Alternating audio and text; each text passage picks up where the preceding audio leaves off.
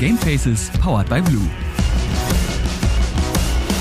Und damit herzlich willkommen zu Folge 56 von Gamefaces, powered by Blue, eurem Lieblingspodcast zum Thema Gaming und allem, was irgendwie dazugehört. Mein heutiger Gast heißt Timo Schöber und er ist hier in meinem Skript bezeichnet als E-Sports-Spezialist und Autor. Und weil der Timo so viele interessante Sachen zum Thema E-Sport zu sagen hat, wird das eine von vielen Folgen mit ihm. Die nächste Folge wird es nicht direkt, ja, wir testen jetzt mal ein bisschen rum. Wir teasen euch jetzt ein bisschen mit dem Timo an und dann äh, irgendwann in naher Zukunft gibt's die nächste Folge. Heute wollen wir aber über einen speziellen Bereich in seinem E-Sport-Leben reden, nämlich über den Autorenteil. Kurz zu Timo vielleicht. Timo ist 1983 geboren, hat sein Abitur genau 20 Jahre später gemacht, aber schon fünf Jahre vorher, nämlich 1998, als andere Leute weg waren und sich bräunten. Nee, es war 1996, aber egal. Äh, seitdem ist er schon im E-Sport unterwegs. Und bevor ich jetzt noch weiter Deutschrap-Lyrics hier zerstückle, sage ich einfach Hallo Timo, schön, dass du da bist. Hallo, vielen Dank für die Einladung. Das war 1996, wo die Freundin weg war und sich gebräunt hat, oder? Uh, das weiß ich gar nicht. Du, Hip-Hop ist nicht so meine Musikrichtung. Ich bin eher Linkin Park-Hörer, so das ist so meine äh, Richtung. Hat auch ein bisschen Hip-Hop, aber nicht primär. Ich, ich, auch, aber ich dachte, so die Line kann man eventuell kennen. Äh, so. nee, vielleicht, leider nicht. Vielleicht, meine Jugendkindheit, du bist ja doch ein bisschen älter als ich. Ähm, ja, wie gesagt, es geht heute um dich und vor allem um deine, um deine Autorentätigkeit im Bereich E-Sports. Aber lass uns mal ganz kurz generell so ein bisschen über dich quatschen. Wie bist du zum Gaming gekommen? Was ist denn deine persönliche Gaming-Story? Ist einfach irgendwie 83, ich weiß, was gab's denn 83? Gab's schon Atari, glaube ich? Genau, Atari war das erste, was es gab, dann Commodore 64 natürlich und 386er, 486er PCs. Das waren so die Anfangszeiten bei mir. Das erste, was ich im Gaming hatte, war ein Gameboy, so ganz unspektakulär. Ich glaube, das war 1989 oder 1990, also schon relativ früh, da war ich noch relativ klein. Aber war natürlich super, Tetris und Super Mario zu spielen. Und ein bisschen später kam dann ein Pentium 75. Das war der erste PC, zumindest den ich kannte, der kein 486er gewesen ist. Und damit ging es dann los mit Summer Games, Winter Games, Stunts, wo du dir so eigene Strecken bauen konntest und ein bisschen kreativ auch sein konntest. Das ist so der Anfang bei mir. Also Nintendo-Konsolen, Nintendo Handhelds und aber auch parallel immer schon Computer. Hast du eins von beiden, wo du sagst, das ist äh, das, was dich mehr geprägt hat oder was, was du jetzt mehr machst? Auf jeden Fall der PC. Äh, bin immer auch äh, auf dem PC zu Hause gewesen. Hat auch ein bisschen was damit zu tun, dass die Steuerung präziser ist. Dank Maus und Tastatur hast du natürlich ein bisschen eine präzisere, ein bisschen schnellere Steuerung. Das merke ich auch immer wieder, wenn ich selbst äh, an der Konsole spiele dass da eben schon ein Unterschied ist, wenn ich mit dem Controller agieren muss. Und man merkt es ja auch, wenn man Crossplay-Titel hat, also dass du Konsolenspieler und PC-Spieler hast, die zusammen und gegeneinander spielen, dass da doch schon Unterschiede festzustellen sind. Deswegen war es bei mir gerade mit diesem auch schon sehr frühen Wettbewerbsfokus, also ich habe Videospiele auch immer so gespielt, dass ich in den Ranglisten weit oben sein wollte, also mit so ein bisschen, weiß nicht, wie man das nennen soll, Leistungssportler-Mentalität vielleicht. Das ist der, der kompetitive um, Gedanke einfach, ne? Ja, genau. Das war bei mir immer super wichtig und deswegen war es bei mir dann auch der PC, wo ich eben gesagt habe, ähm, da geht die Reise hin. Wir hatten relativ in meiner, also früh in meiner Kindheit äh, in der Nachbarschaft zum Beispiel NBA-Turniere gemacht auf der Konsole. Das waren so die ganz kleinen Anfänge sozusagen des Ganzen. Und ähm, das war dann noch auf der Konsole. Aber ich sag mal, nachher, wo es dann wirklich in Richtung E-Sport gegangen ist, das war alles PC. Okay. Äh, es ist lustig, weil ich habe wo du gerade meintest, ne, es ist ein bisschen präziser an sich. Per se ist es ja so, gerade wenn man von Shootern redet. Also ich persönlich, ich habe so manche Titel, die spiele ich lieber auf der Konsole. Ich bin jetzt irgendwie gerade äh, fisch in Hades reingerutscht. Ich weiß nicht, ob du das kennst. Das ist so ein, so ein äh, Dungeon Crawler mit äh, Rogue-Elementen. Nee, sag, sag gutes, mir ehrlich gesagt Gutes Spiel, hat vor zwei Jahren, glaube ich, sämtliche Game of the Year und Indie-Titel abgeräumt. Aber sowas zum Beispiel ist, okay. finde ich, auf Konsolen gut oder auch so Racing-Games. Aber ja, wenn es dann nur so an Shooter geht, ist natürlich klar, dass man in den meisten Fällen als Mensch, der am Computer sitzt, den anderen überlegen ist. Obwohl ich habe da lustigerweise gestern Abend erst eine Doku gesehen von The Score Esports, auch ein YouTube-Kanal, den ich immer wieder empfehlen kann, wo es um den Spieler namens hm. Snipedown ging, der früher Halo Pro war und jetzt halt in Apex die Leute unsicher macht. Aber da geht ja dann wieder die ganze Debatte los mit, ja, der Aim Assist in Apex, wie viel macht der eigentlich? Aber gut, das ist ein, ja. das ist ein, anderes, ja. ein anderes Thema. Genau, ich sehe es aber ähnlich tatsächlich wie du. Ähm, also mir fallen noch Fighting Games ein, wie Zum Street Beispiel Fighter auch, Tekken. Ja. Die spiele ich auch lieber auf der Konsole. Aber die großen, ich meine jetzt die großen E-Sport-Titel, also primär Echtzeitstrategiespiele und Shooter, vor allem Taktik-Shooter. Mhm.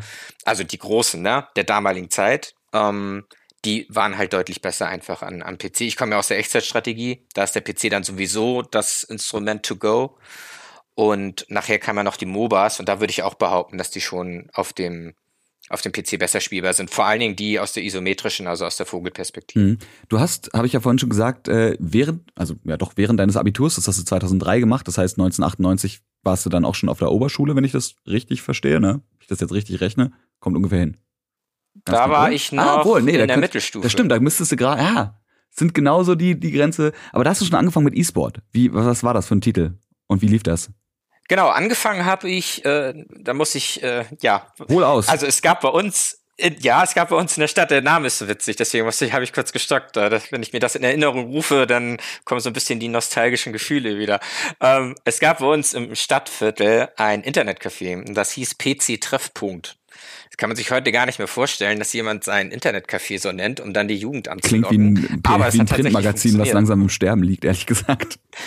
Ja, genau, genau, genau. Aber es hieß tatsächlich so und das hatte auch ganz groß äh, am Laden stehen PC-Treffpunkt. Und das fanden wir natürlich super zur damaligen Zeit, äh, gerade auch weil das Internet da sehr schnell gewesen ist. Und da hat das alles angefangen äh, mit dem richtigen, ich sag mal, wettbewerbsorientierten Spielen gegen andere Menschen ähm, und dann auch eben mit dem Ziel, Turniere zu spielen. Und angefangen hat das bei mir mit StarCraft, also im Echtzeitstrategiespiel. Mhm das 1998 erschienen ist. Also da ging es dann auch los. Und auch mit Counter-Strike tatsächlich. Also das habe ich parallel relativ viel gespielt. Äh, da sind ja die Betas erschienen in äh, 1999. Mit denen haben wir dann noch angefangen. Vorher haben wir auch Half-Life gespielt. Also Counter-Strike ist ja eine Half-Life-Mod. Mhm. Und bei Half-Life war es immer so, da mussten wir uns dann selbst Missionen basteln. Also es gab zum Beispiel eine Map, die hieß Bunker. Da haben wir dann halt gespielt, ein Team musste den Bunker einnehmen, das andere musste ihn verteidigen. Aber das ist natürlich ein bisschen schwierig, wenn du da keine festen Regeln hast, die im Spiel implementiert sind. Das heißt, alle müssen sich ja wirklich an die Absprachen halten. Und Counter-Strike war dann einfach die große Revolution, als dann die äh, Mod kam, äh, gerade die Betas mit CS Siege ähm, zum Beispiel, wo du dann eben äh, Hostages, also Geiseln retten musstest. Und da ging das los. Da habe ich dann Feuer gefangen für den E-Sport. habe gesagt, es gibt jetzt Spiele, die so programmiert sind, dass die Chancengleichheit gewährt ist und die eben äh, so präzise auch sind, dass man tatsächlich messen kann, wer jetzt der stärkere Spieler ist. Hm, also, dass quasi nicht einfach nur vor sich hingedattelt wurde, sondern eben auch ein richtiges Score-System implementiert wurde, was dem Ganzen eben genau den Spin gibt, äh, um es dahin zu treiben, wo es jetzt ist. Und Counter-Strike nach wie vor auch immer noch einer der größten E-Sport-Titel, die es überhaupt gibt, da oben in den großen Reihen neben eben Dota 2, LoL. Und äh, ich weiß gar nicht, wer ist noch mit dabei? Overwatch und Valorant hätte ich jetzt gesagt. Das wären so die Top. Äh, Valorant. Ja? Valorant geht, geht genau, also langsam also Valorant auch ganz gut tatsächlich. Mit rein. Bitte? Ich hätte jetzt gesagt, Valorant geht auch ganz gut mit rein, so mit Riot im Rücken. Ja, genau. Also die machen natürlich viel richtig. Äh, Riot hat das natürlich programmieren lassen als Angriff auf Counter-Strike. Das merkst du schon am Aiming. Äh, das ist ja sehr das an Counter-Strike schon angelehnt. sehr, sehr an Counter-Strike angelehnt, ja. Genau, absolut. Du hast natürlich noch die Fähigkeiten, die dazukommen. Da bist du dann wieder so ein bisschen Richtung Overwatch bei, bei der Mechanik, aber auch die Missionen und so weiter. Also es ist schon sehr an Counter-Strike angelehnt. Hat natürlich den Hintergrund, dass Riot Games gesagt hat, mit Dota 2 haben wir bei Valve auch, unser, auch den Hauptkonkurrenten für unser Flaggschiff, nämlich League of Legends. Das heißt, wir brauchen auch irgendwas, um das Flaggschiff von Valve anzugreifen, was community-mäßig zumindest immer noch Counter-Strike ist. Und dementsprechend ist Valorant entstanden. Das würde ich aber tatsächlich gar nicht zumindest noch nicht, ist die Entwicklung ist ganz gut, aber noch nicht bei den ganz großen Titeln sehen. Da würde ich dann eher noch ein Rainbow Six Siege einsortieren. Ah, stimmt, das habe ich ganz vergessen, ja. Also auf jeden Fall vor Valorant. Und auf der Konsole auf jeden Fall ein Call of Duty. Also das ist auf der Konsole immer noch sehr, sehr beliebt. Und äh, Overwatch tatsächlich würde ich fast sagen, dass das E-Sport technisch tot ist. Ja, das geht. Das, das klingt jetzt sehr nee, hart, das ist aber, so. aber ich, die haben da. Als, als Fan der Serie, ich krieg's ja selber mit. Irgendwie, irgendwie haben sie es kaputt gemacht. Naja. Ja, die haben halt sehr viele Fehler gemacht, ähm, was das Community Management angeht, was das Balancing angeht.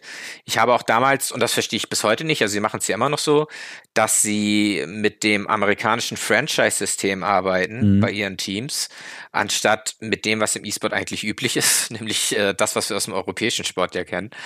Äh, bisschen irritierend, äh, funktioniert auch nicht so wirklich, ähm, tun sich da ein bisschen schwer. Und jetzt, ich glaube, mit Overwatch 2, das ja kommt, wo sie ja jetzt auch noch eine Tankrolle äh, gestrichen haben, das heißt, aus dem 6 gegen 6 wird ein 5 gegen 5 und die Hälfte aller Spieler, die sich auf Tanks fokussiert haben, sind auf einmal arbeitslos.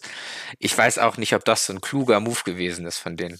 Ich frage mich ehrlich gesagt, wo die hingehen. Ich meine, es gibt ja ein paar Spieler aus der, aus der Overwatch-Szene, die zum Beispiel äh, zu Valorant gegangen sind. Ich habe jetzt vergessen, wie das Team heißt, aber so ein Baby Bay und ein Custer zum Beispiel, glaube ich, waren's. Hm. Äh, ne, ehemalige hm. Overwatch-Pros, die einfach gesagt haben, ja, aber mein, mein crispy, cleanes Aim, das kann ich halt auch zu, zu Overwatch, äh, zu, zu Valorant mitnehmen.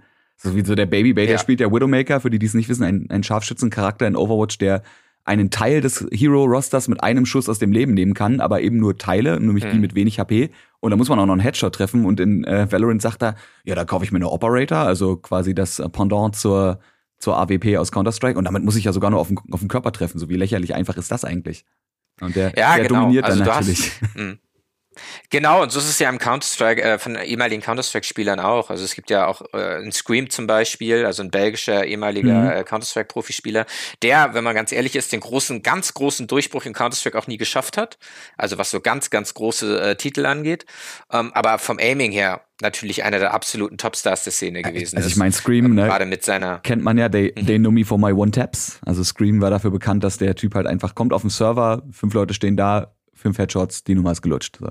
Genau, genau. Und gerade es gibt schöne Frag-Movies mit seiner Deagle, also mit der Desert Eagle von ihm, äh, wo du dann eben auch wirklich One-Tap mit machst. Und ähm, ich glaube, vom Deagle-Skill her, der Einzige, der mithalten kann, ist vielleicht noch Nico, der äh, auch nicht schlecht ist, der jetzt bei G2 unter Vertrag ist, ähm, bosnischer Spieler.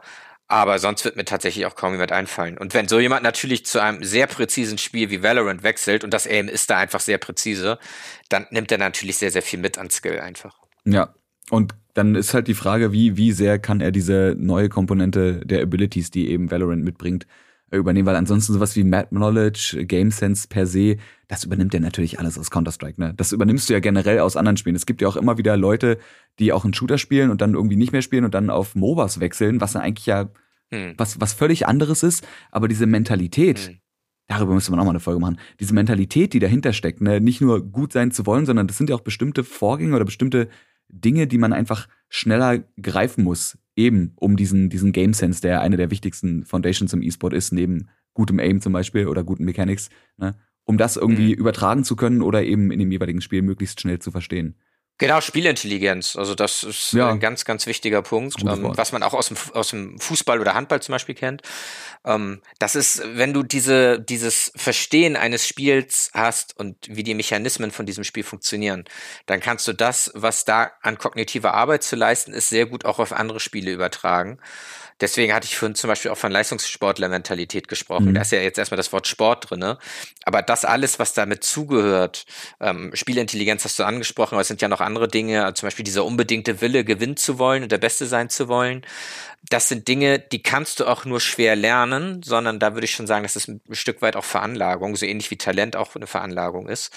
Und ähm, das sind Dinge, die kannst du prima in andere Spiele und auch nicht nur in Spiele, in ganz viele andere Lebensbereiche übertragen. Darüber haben wir, glaube ich, auch schon oft genug hier im, im Podcast geredet. Gerade die Folgen natürlich mit der eSport Player Foundation, wo es eben genau darum geht, zu gucken, wie kann man Leute, die eben diese Veranlagung, dieses Talent haben, noch mehr fördern. Natürlich, hast du es gerade eben schon gesagt, man, es muss nicht zwingend alles angeboren sein, man kann auch einfach rein, rein, rein grinden.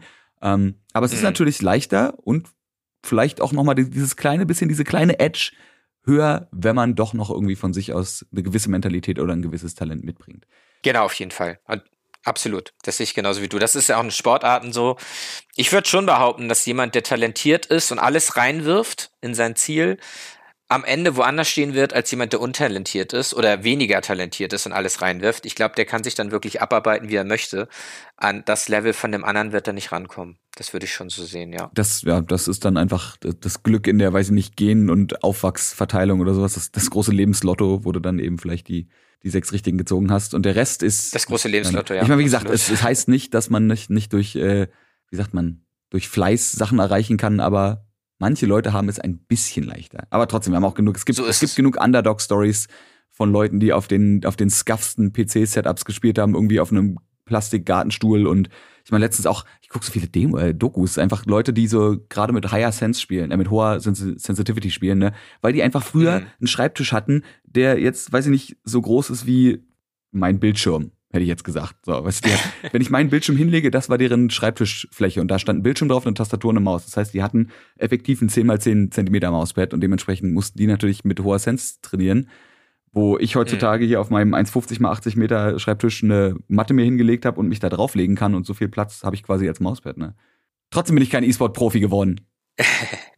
so, aber jetzt zurück, zurück zu dir. Du, äh, man, man merkt an der Art, wie du redest, es, es geht mir auch persönlich als Moderator dieser, dieser Nummer hier äh, das Herz auf, dass du dich natürlich sehr auskennst, einfach weil du auch sehr hinterher bist. Ähm, Gerade eben hast du auch schon so, ein, so einen kleinen Satz gesagt, das Thema, äh, da steckt das Wort Sportlermentalität drin, ist ja immer so ein Thema, man sagt, ist jetzt E-Sport Sport, ist es nicht Sport? Muss es das überhaupt sein? Na, die, also die Diskussion ist ja auch ewig. Es gibt Leute, die sagen, sollte man machen einfach für die Anerkennung. Es gibt andere Leute, die sagen, ja, brauchen wir aber nicht mehr, denn E-Sport ist mittlerweile so groß, man könnte das auch einfach Competitive Gaming nennen, aber E-Sport klingt halt mittlerweile, ne, es ist halt angekommen in der Gesellschaft der Begriff. Ähm, aber mhm. das, das ist, es ist so ähnlich. Wir sehen es auch, wenn wir mit den Leuten reden, wie gesagt, von der eSport Player Foundation zum Beispiel. Du hast bei den großen Orgs hast du jetzt irgendwie einen Psychocoach, einen Physiocoach, einen Ernährungsberater, also quasi eigentlich genau das, was im traditionellen Sport auch da ist. Und wie gesagt, gerade so Sachen wie Mentalität und so musst du eben auch mit haben. Und da ist es dann egal, ob du über einen Platz rennst und Handball spielst, so wie du zum Beispiel, mhm. oder auch wie du nicht über den Platz rennst, äh, sondern über die Map rennst und Leuten in den Kopf klickst. ja, genau. Also die, die Sportdiskussion, die wird ja tatsächlich nur in Deutschland so erbittert geführt. Andere Länder führen diese Diskussion auch, aber das ist deutlich entspannter, muss man sagen. Mm, mir ist es immer wichtig, äh, nicht direkt das Praktische abzuleiten, was daraus erwächst, wenn diese Anerkennung folgt, und die, Dis die Diskussion oder auch meine eigene Argumentationsgrundlage daran auszurichten, sondern ich bin eher jemand, der sich erstmal anschaut, was ist die Sache an sich eigentlich? Also so ein bisschen eine wissenschaftliche Herangehensweise. Über was sprechen wir da eigentlich? Und das Erste, was ich da eben machen würde, ist, oder was ich auch gemacht habe, ähm, dass man sich anschaut, wie die Definitionen von den Begriffen sind und was wir eigentlich meinen, wenn wir von Sport reden. Was meinen wir, wenn wir von E-Sport reden und was meinen wir, wenn wir von Gaming reden? Das ist ganz wichtig, das zu betrachten und daraus dann eben Schlüsse zu ziehen und aus diesen Schlüssen dann eben diese operativen Ableitungen zu machen. Ich habe so manchmal das Gefühl, dass auch gerade in der politischen Debatte an vielen Stellen eher geschaut wird, was passiert denn eigentlich, wenn E-Sport ein Sport ist, also es ist unzweifelhaft ein Sport, also zweifellos ist E-Sport ein Sport von der Definition her, aber was passiert, wenn wir es anerkennen? Also wenn der DOSB vor allen Dingen, und der wäre aufgrund der Sportautonomie dafür primär zuständig in Deutschland, diese Anerkennung zu vollziehen, das tut. Und da tue ich mich dann immer ein bisschen schwer mit, wenn jetzt zum Beispiel der E-Sport sagt, ja, wir brauchen die Gemeinnützigkeit für zum Beispiel äh, Vereine im Breitensport, damit sie einerseits zum Beispiel Spendenquittungen ausstellen können und andererseits aber auch äh, traditionelle Sportvereine E-Sport-Sparten bei sich aufnehmen können. Auf der anderen Seite habe ich eine Schwierigkeit damit, dass der DOSB sagt, ja, das mit dem E-Sport ist ein bisschen schwierig, weil es kann sein, dass uns dann die Mitglieder, gerade die jungen Mitglieder, der Nachwuchs wegrennt und zu den E-Sport-Vereinen geht, was, was Quatsch ist, aber so argumentieren sie an vielen die Stellen. Spiel, also wenn die Game wollen, dann, dann, dann werden sie halt nicht E-Sportler, sondern gehen zum Gamen über, was quasi so die Recreational-Version davon ist, ne? Also, du zockst als Hobby, genau ob du das jetzt im Verein machst oder nicht. Genau, genau. Quatsch. Also ja. das, ja, das ist ja auch so eine Sache. Also Gaming und E-Sport wird ganz oft miteinander vermengt in den Debatten. Und äh, nochmal zurück zu dem vorherigen Punkt. Also was, was, das ist eben das, was ich schwierig finde, ne? Wenn du deine Argumentation daran ausrichtest, was eigentlich dein Ziel ist. So, und das finde ich dann immer, da geht's dann um Befindlichkeiten, da geht's häufig auch um Gelder, da geht's dann um Machtpolitik. Das finde ich immer alles schwierig. So, für mich ist viel interessanter, mir anzugucken, was ist E-Sport eigentlich? So, und ist das jetzt von der Definition her und von dem, was wir meinen, wenn wir etwas definieren, nun ein Sport oder nicht? Und alles, was daraus folgt, ist dann sekundär. Das ist meine, meine persönliche Auffassung von, von der Thematik. Und du hast absolut recht. E-Sport und Gaming wird sehr oft miteinander vermengt. Und auch das ist natürlich problematisch, weil dann gegen den E-Sport als Sport mit etwas argumentiert wird, was ja gar kein E-Sport ist, nämlich Gaming. Also auch das ist schwierig. Es gibt eben die Leute, wir haben oft genug schon im Podcast drüber geredet, aber ich sag's gerne immer wieder, es gibt natürlich die Leute, die einfach zu Hause, um runterzukommen, irgendein Videospiel spielen. Und das muss, das kann ein Spiel wie Animal Crossing sein, oder irgendwas, was halt so ein bisschen casual ist. Es kann aber auch ein Spiel sein, wie jetzt, also ich kenne genug Leute, die nach Hause kommen und sagen, ey, ich spiele jetzt eine Runde CS, weil die spiele ich schnell mal runter, mhm. also schnell in Anführungszeichen. Mhm. Aber die spiele ich, um, um mich zu entertainen. Das ist so mein Hobby, das macht mir Spaß, aber die haben nicht diesen kompetitiven Gedanken. So. Und dementsprechend das ist das genau, das ist Gaming und kein E-Sport. Bei mir ist es ein bisschen anders. Absolut. Ich persönlich spiele natürlich auch als Hobby viel. Ich spiele auch vom Beruf viel, weil ich nur live auf Twitch bin. Aber ich habe trotzdem dazu dieses, dieses kompetitive Mindset. Ähm, nur weiß ich bei mir so, ich bin nicht gut genug, deswegen, ich bin, glaube ich, genauso die, die Schnittmenge zwischendrin, weil ich spiele halt auch beruflich viel und probiere auf einem guten Level zu spielen, um auch interessant für die Leute zu sein. Mhm. Aber trotzdem muss man das, hast du jetzt auch gerade schon gesagt, das muss man klar trennen und nicht mit dem einen das andere verargumentieren irgendwie, weil das ist, das ist Quatsch. Absolut. Und das ist eben das Problem, was wir in der deutschen Debatte leider so häufig sehen. Erkennst du unter anderem auch daran, dass der DOSB eine Wortschöpfung kreiert hat, die er E-Gaming nennt. Ein, wenn ich das so deutlich sagen darf, ziemlicher Quatschbegriff, weil den gibt's nur in Deutschland und der wird auch nur vom DOSB oder vom organisierten Sport benutzt, sonst benutzt den keiner. Weil der so natürlich auch keinen Sinn ergibt. Also entweder etwas ist Gaming oder es ist E-Sport, aber ein E-Gaming ist völliger Unsinn. Das ist, das ist äh, der, der Boomer-Sprech, der dazu führt, dass äh, ich mich hier auf meinem Stuhl gerade so ein bisschen schütteln musste. IG, das klingt ja furchtbar. Ja, das, das klingt ja genau. wirklich wie, wie, irgend, wie, wie irgendein alter Politiker, der sich versprochen hat und jetzt so einfach mit dem Begriff stickt, so, das heißt jetzt so. Warum? Ja, ich habe das jetzt so genannt. Ah, Gott, oh Gott. Auch, auch, das I, das davor ist, ne? Mhm. Also das I beim E-Sport bedeutet ja elektronisch. So, und, äh, oder Electronic. Und äh, beim Gaming, also Gaming ist ja per se, wenn wir den Begriff Gaming in Deutschland benutzen als Anglizismus, meinen wir damit etwas Elektronisches. Ja. Das heißt, das I vor das Gaming zu setzen, ist halt Unsinn. Also es ist schon sprachlicher Unsinn. Das ist dieser Verfall der deutschen Sprache, ja? Das ist es. Meine Güte man, man merkt bei dir auch, äh, du bist in, in allen, also du hast das jetzt von, von so vielen verschiedenen Standpunkten äh, betrachtet, das Ganze, denn du hast ja auch äh, interessenstechnisch viele Bereiche, Philosophie, Theologie, Lyrik, E-Sports und auch Politik. Und das setzt du dann auch um, in dem Thema, um das es heute nämlich gehen soll, im Schreiben, denn du bist ja, äh, ja mittlerweile auch Autor. Du hast zwölf Bücher geschrieben und sechs davon zum Thema E-Sport. Eins davon sogar äh, laut Amazon Bestseller-Status, das aber unter einem Pseudonym. Was hat's damit auf sich? Wenn du das kurz erklären kannst, bevor wir dann in die anderen Fragen gehen? Zu dem Pseudonymbuch oder allgemein? Zu, zu dem Pseudonymbuch erstmal. Okay, also ich habe tatsächlich ein Buch unter Pseudonym geschrieben, weil das ein sehr kontroverses Thema ist, hat nichts mit E-Sport zu tun, sondern da geht es eher um andere, da geht es so ein bisschen um theologisch-politische Aspekte. Und um da eben keine, wie soll ich sagen, Schwierigkeiten zu kriegen, mhm. was äh, bestimmte ja, in Deutschland musst du ja wirklich aufpassen. Dass, also es gibt ja sehr viele verrückte Menschen inzwischen in Deutschland. Äh, Grüße an die AfD. Ähm, und da musst du halt schon aufpassen, äh, was du schreibst, weil sonst hast du halt so einen AfD-Spinner. Ich darf hoffe, das ist okay, sowas bei euch im Podcast zu sagen. Aber gerade bei so einer Partei bin ich da doch schon sehr ähm, deutlich in der Wortwahl. Ähm, okay. Da musst du halt schon aufpassen, wenn du solche Querdenker oder so hast, ne?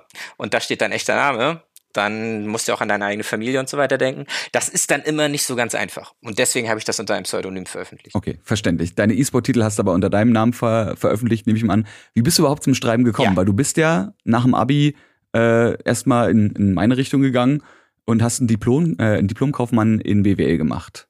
Das war so ein. Genau, also. War das eine bewusste Entscheidung oder war das wie bei mir so ein, ja, ich studiere jetzt mal was und äh, mal gucken, ob ich das dann irgendwann in meinem meiner Passion Gaming benutzen kann oder wenn nicht, habe ich es gemacht. Nee, tatsächlich war das eine bewusste Entscheidung. bei mir war es eine bewusste Entscheidung. Glück gehabt. Ähm, Glückwunsch. Ja, aber gar nicht, äh, was BWL angeht, sondern ich wollte ins Personalwesen, wo ich ja auch hauptberuflich tätig bin. Und das geht nur über, oder ging zu dem Zeitpunkt. Äh, inzwischen gibt's da tatsächlich auch äh, alleinständige äh, Studiengänge zu. Aber zu dem Zeitpunkt war es so, dass man BWL studieren musste und dann eben im Hauptstudium in den Schwerpunkt äh, Personalwesen einzusteigen. Und das war der Grund. Also ich wusste schon vor meinem Abitur, also bevor ich den Abschluss hatte, dass ich später in die Personalabteilung möchte. Okay, das ist auch das, was du jetzt hauptsächlich machst, ja? Also was, was wäre dein Beruf, wenn man so fragt? Was würdest du, also nicht was würdest du sagen, sondern was bist du eigentlich? Ich bin als Projektbearbeiter in der Abteilung HR Business Partner beim großen Maschinenbauunternehmen tätig. Oh. Also ganz klassische Personalarbeit, äh, sowohl operativ als auch strategisch. Prima operativ, das kann man schon sagen. Also es ist viel Controlling, viel mit Zahlen, viele Auswertungen. Okay, also äh, das ist so mein du hast, Steckenpferd. Du hast, einen, du hast einen soliden Job äh, und kannst nebenbei noch eine ganze Menge E-Sport-Sachen machen. Unter anderem, äh, darüber reden wir bestimmt in der zukünftigen Folge, kann ich hier nur schon mal einwerfen. Du bist der Leiter von Presse und Politik, zum Beispiel bei eSports Nord, also beim Verein. Du, genau. du hast an Hochschulen als Dozent gearbeitet, da wahrscheinlich nicht im E-Sports-Bereich, oder? Doch, doch auch. Tatsächlich oh, wow. Nice. Genau. Also einmal an, an der SRH Hochschule in Berlin, beziehungsweise dem Institut für Ludologie, das ist ähm, Spielwissenschaft. Ich wollte gerade sagen, Ludologie muss ja Ludere Ja Spielen sein. Richtig, gen genau, absolut, genau. Also Spiel, Spielwissenschaften. Äh, man kennt ja auch Homo Ludens zum Beispiel, ne? also ja. spielende Mensch. Äh, daraus leitet sich das alles ab. Und ähm, dann äh, meine Haupthochschule, an der ich bin, ist die Europa-Universität Viadrino. Echt? In Frankfurt, oder? Ja. Das ist, meine, das ist, mein das ist ja meine Alma Mater. Hallöchen. Ja, wow, siehst du, so klein ist die Welt. Was? Und das ist tatsächlich, da bin ich bei dem Professor Stadtmann. Oh, das ist ein ähm, guter. Mit am Institut. Der ist ein sehr Kennt guter, ja. Ich lerne da sehr, sehr viel und ähm, der ist auch sehr offen für solche Themen, was super ist. Also das macht richtig, richtig Spaß da, die Forschung. Das war, ich hoffe, ich verwechsel, aber es war doch der, der immer den, den Run mitgemacht hat, oder? Ja, genau, Via Running. Nur, nur, für, genau. nur für die Erklärung ganz kurz, ich muss das, das ist eine Story, die werfe ich jetzt einfach ein, dafür haben wir den Podcast. Ähm, die Viadrina ist in Frankfurt oder einer Uni, die direkt quasi an der Oder liegt. Und es gibt dort eine kleine Halbinsel, die heißt Ziegenwerder. Und auf dieser Halbinsel findet jährlich der sogenannte Via Run statt. Das ist quasi einmal eine Runde, glaube ich, oder zwei Runden um diese Halbinsel. Und der Herr Stadtmann, zumindest zu dem Zeitpunkt, als ich dann auch studiert habe, äh, sehr sportlicher Typ seines Zeichens, großartiger Professor. Ähm, ja. Der hatte so ein Ding, dass er gesagt hat, allen Leuten, die vor ihm ins Ziel kommen, gibt dann Bier aus. Was tatsächlich bei mir dazu fügte, dass ich auf den letzten 100 Metern gesehen habe, dass er vor mir ist. Und obwohl ich eigentlich schon so auf den, auf den letzten 1% Körperleistung war, einfach nochmal an dem vorbeigeschossen bin. Einfach so fürs, das ist ja, das ist ja, das ist ja lustig. Okay, so, sorry. Witzig, so klein ist die Welt. Gen ja, er also ist wirklich ein super Professor. Ja, das ist ja. Super Hochschule. Ähm, die haben ja den Via, Via Run jetzt auch digital gemacht äh, während Corona. Und da konnte ich tatsächlich, ich wohne ja in Flensburg, also ganz mhm. äh, an der dänischen Grenze direkt. Äh, wir haben hier übrigens in Flensburg auch eine Europa-Universität, was ganz witzig ist. Äh, auch da gibt's einen Link. Ähm, und da habe ich dann auch mitgemacht, äh, digital. Also da konntest du dann Fotos einschicken, wo du langgelaufen bist. Und ich bin hier bei uns an der Förde langgelaufen. Und das war echt super. Und die dritte Hochschule ist die Hochschule der Medien in Stuttgart. Da haben wir ein E-Sport-Modul oder ein, ein Wahlpflichtfach im Masterstudiengang Cross Media Publishing mhm. haben wir entwickelt. Und der wird jetzt auch weitergeführt dann im, im Sommersemester immer. Jedes Jahr im Sommersemester. Abgefahren, ja. Also das, ne, das mal. Ich wollte eigentlich nur mal kurz so reinwerfen. Also du bist an drei Hochschulen, machst anscheinend da E-Sport-Sachen. Äh, du bist der Leiter der Denkfabrik eSportionary. Ich glaube, das, also das werden wir alles noch bereden. Ähm, E-Sports Nord hatten wir schon. Und in deiner Freizeit leitest du auch noch einen Tabletop-Club. Also du bist, du bist eigentlich gaming-mäßig und äh, E-Sport-mäßig komplett voll aufgestellt. Und eben auch im, ja, dann Handheld-Bereich unterwegs, nämlich mit den Büchern, die du schreibst. Aber jetzt die Frage, die ich vorhin stellen wollte, wo wir so ein bisschen abgedriftet sind. Wie kamst du denn zum Schreiben, wenn du eigentlich, wie wir beruflich gerade eben gelernt haben, in einer, in einer ganz anderen Richtung bist? Ja, also das äh, ist relativ einfach erzählt. Ähm, ich habe von Richard David Precht 2009 ein Buch gelesen. Ich weiß nicht, ob der bekannt ist. Das ist ein deutscher Philosoph, ähm, der populärwissenschaftlich schreibt. Also die wissenschaftlich-philosophischen Aspekte, so geisteswissenschaftliche Dinge so schreibt, dass Otto normal das auch verstehen kann. Also, ne, dass du da jetzt kein Immanuel Kant in der Hand hast und alles dreimal nachlesen musst. So. Also ich glaube, der, der Name ähm, kommt einem bekannt vor. Ich glaube, ich weiß, welches Buch es ist, weil ich äh, das, also ich habe es selber nicht gelesen, aber ich habe es schon öfter bei Leuten stehen sehen. Ist es dieses Wer bin ich und wie heißt es, wer bin ich und wie viele oder so?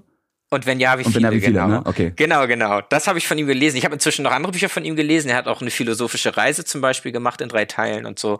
Also er macht äh, echt, echt schöne Bücher, wenn man sich für Philosophie interessiert. Aber als ich das Buch gelesen hatte, ähm, habe ich so gedacht, da fallen mir auch noch andere Sachen ein, die ich da eigentlich hätte ganz gerne drin lesen wollen. So. Und da habe ich dann mal überlegt, wenn ich jetzt so ein Buch schreiben würde, dass ich aus unterschiedlichen Kapiteln zusammensetzt, die jeweils ein philosophisches Thema behandeln. Und jetzt nicht so super ausschweifend, sondern ich sag mal so über zehn Seiten vielleicht, ne? Welche Themen würde ich denn da nehmen? Ja, und das hat dann so ein paar Wochen in mir gegoren. Und dann habe ich gesagt, so, jetzt mache ich das. Da habe ich da so viel drüber nachgedacht und mir so viel aufgeschrieben auf meine Zettel, jetzt mache ich da ein Buch draus. Und so hat das angefangen. So hat die Leidenschaft für Schreiben hatte ich schon immer. Also ich habe schon immer gerne geschrieben, äh, auch übers Internet, in Blogs und äh, in Foren und so weiter. Also es war schon immer etwas, was mir Spaß gemacht hat, Sprache. Ich mag auch die deutsche Sprache sehr gerne. Ich finde das eine sehr ästhetische Sprache. Und ja, so hat es zumindest mit den Büchern dann angefangen. 2010 dann veröffentlicht, genau. Du kannst, wenn du willst, den Namen auch gerne hier reinpluggen. Also dafür sind wir da. Allein, ah, okay. allein für Gedanken mich eines Rastlosen. Aber Namen eines Rastlosen. Ist, okay. äh, Genau, ich weiß nicht, ob das äh, für, für die Gaming-Szene so das, interessant ist. Das ist egal. Ja, wahrscheinlich. Notfalls haben wir es gesagt okay. und wen es nicht interessiert, der hat den Namen wahrscheinlich jetzt eh schon wieder vergessen. Und für alle, die äh, es interessiert, die können dann jetzt auf, weiß ich nicht, Battlesman gibt's glaube ich gar nicht mehr auf, auf Amazon oder sonst wo hingehen und sich äh, Timo Schöbers im Namen des Rastlosen in die Hirnleiste reinpfeffern oder wie auch immer man Lesen anders beschreiben kann. Okay, du hast also angefangen mit einem mit einem schon philosophischen Thema. Wann hast du dein erstes E-Sport-Buch geschrieben? Das habe ich angefangen 2017.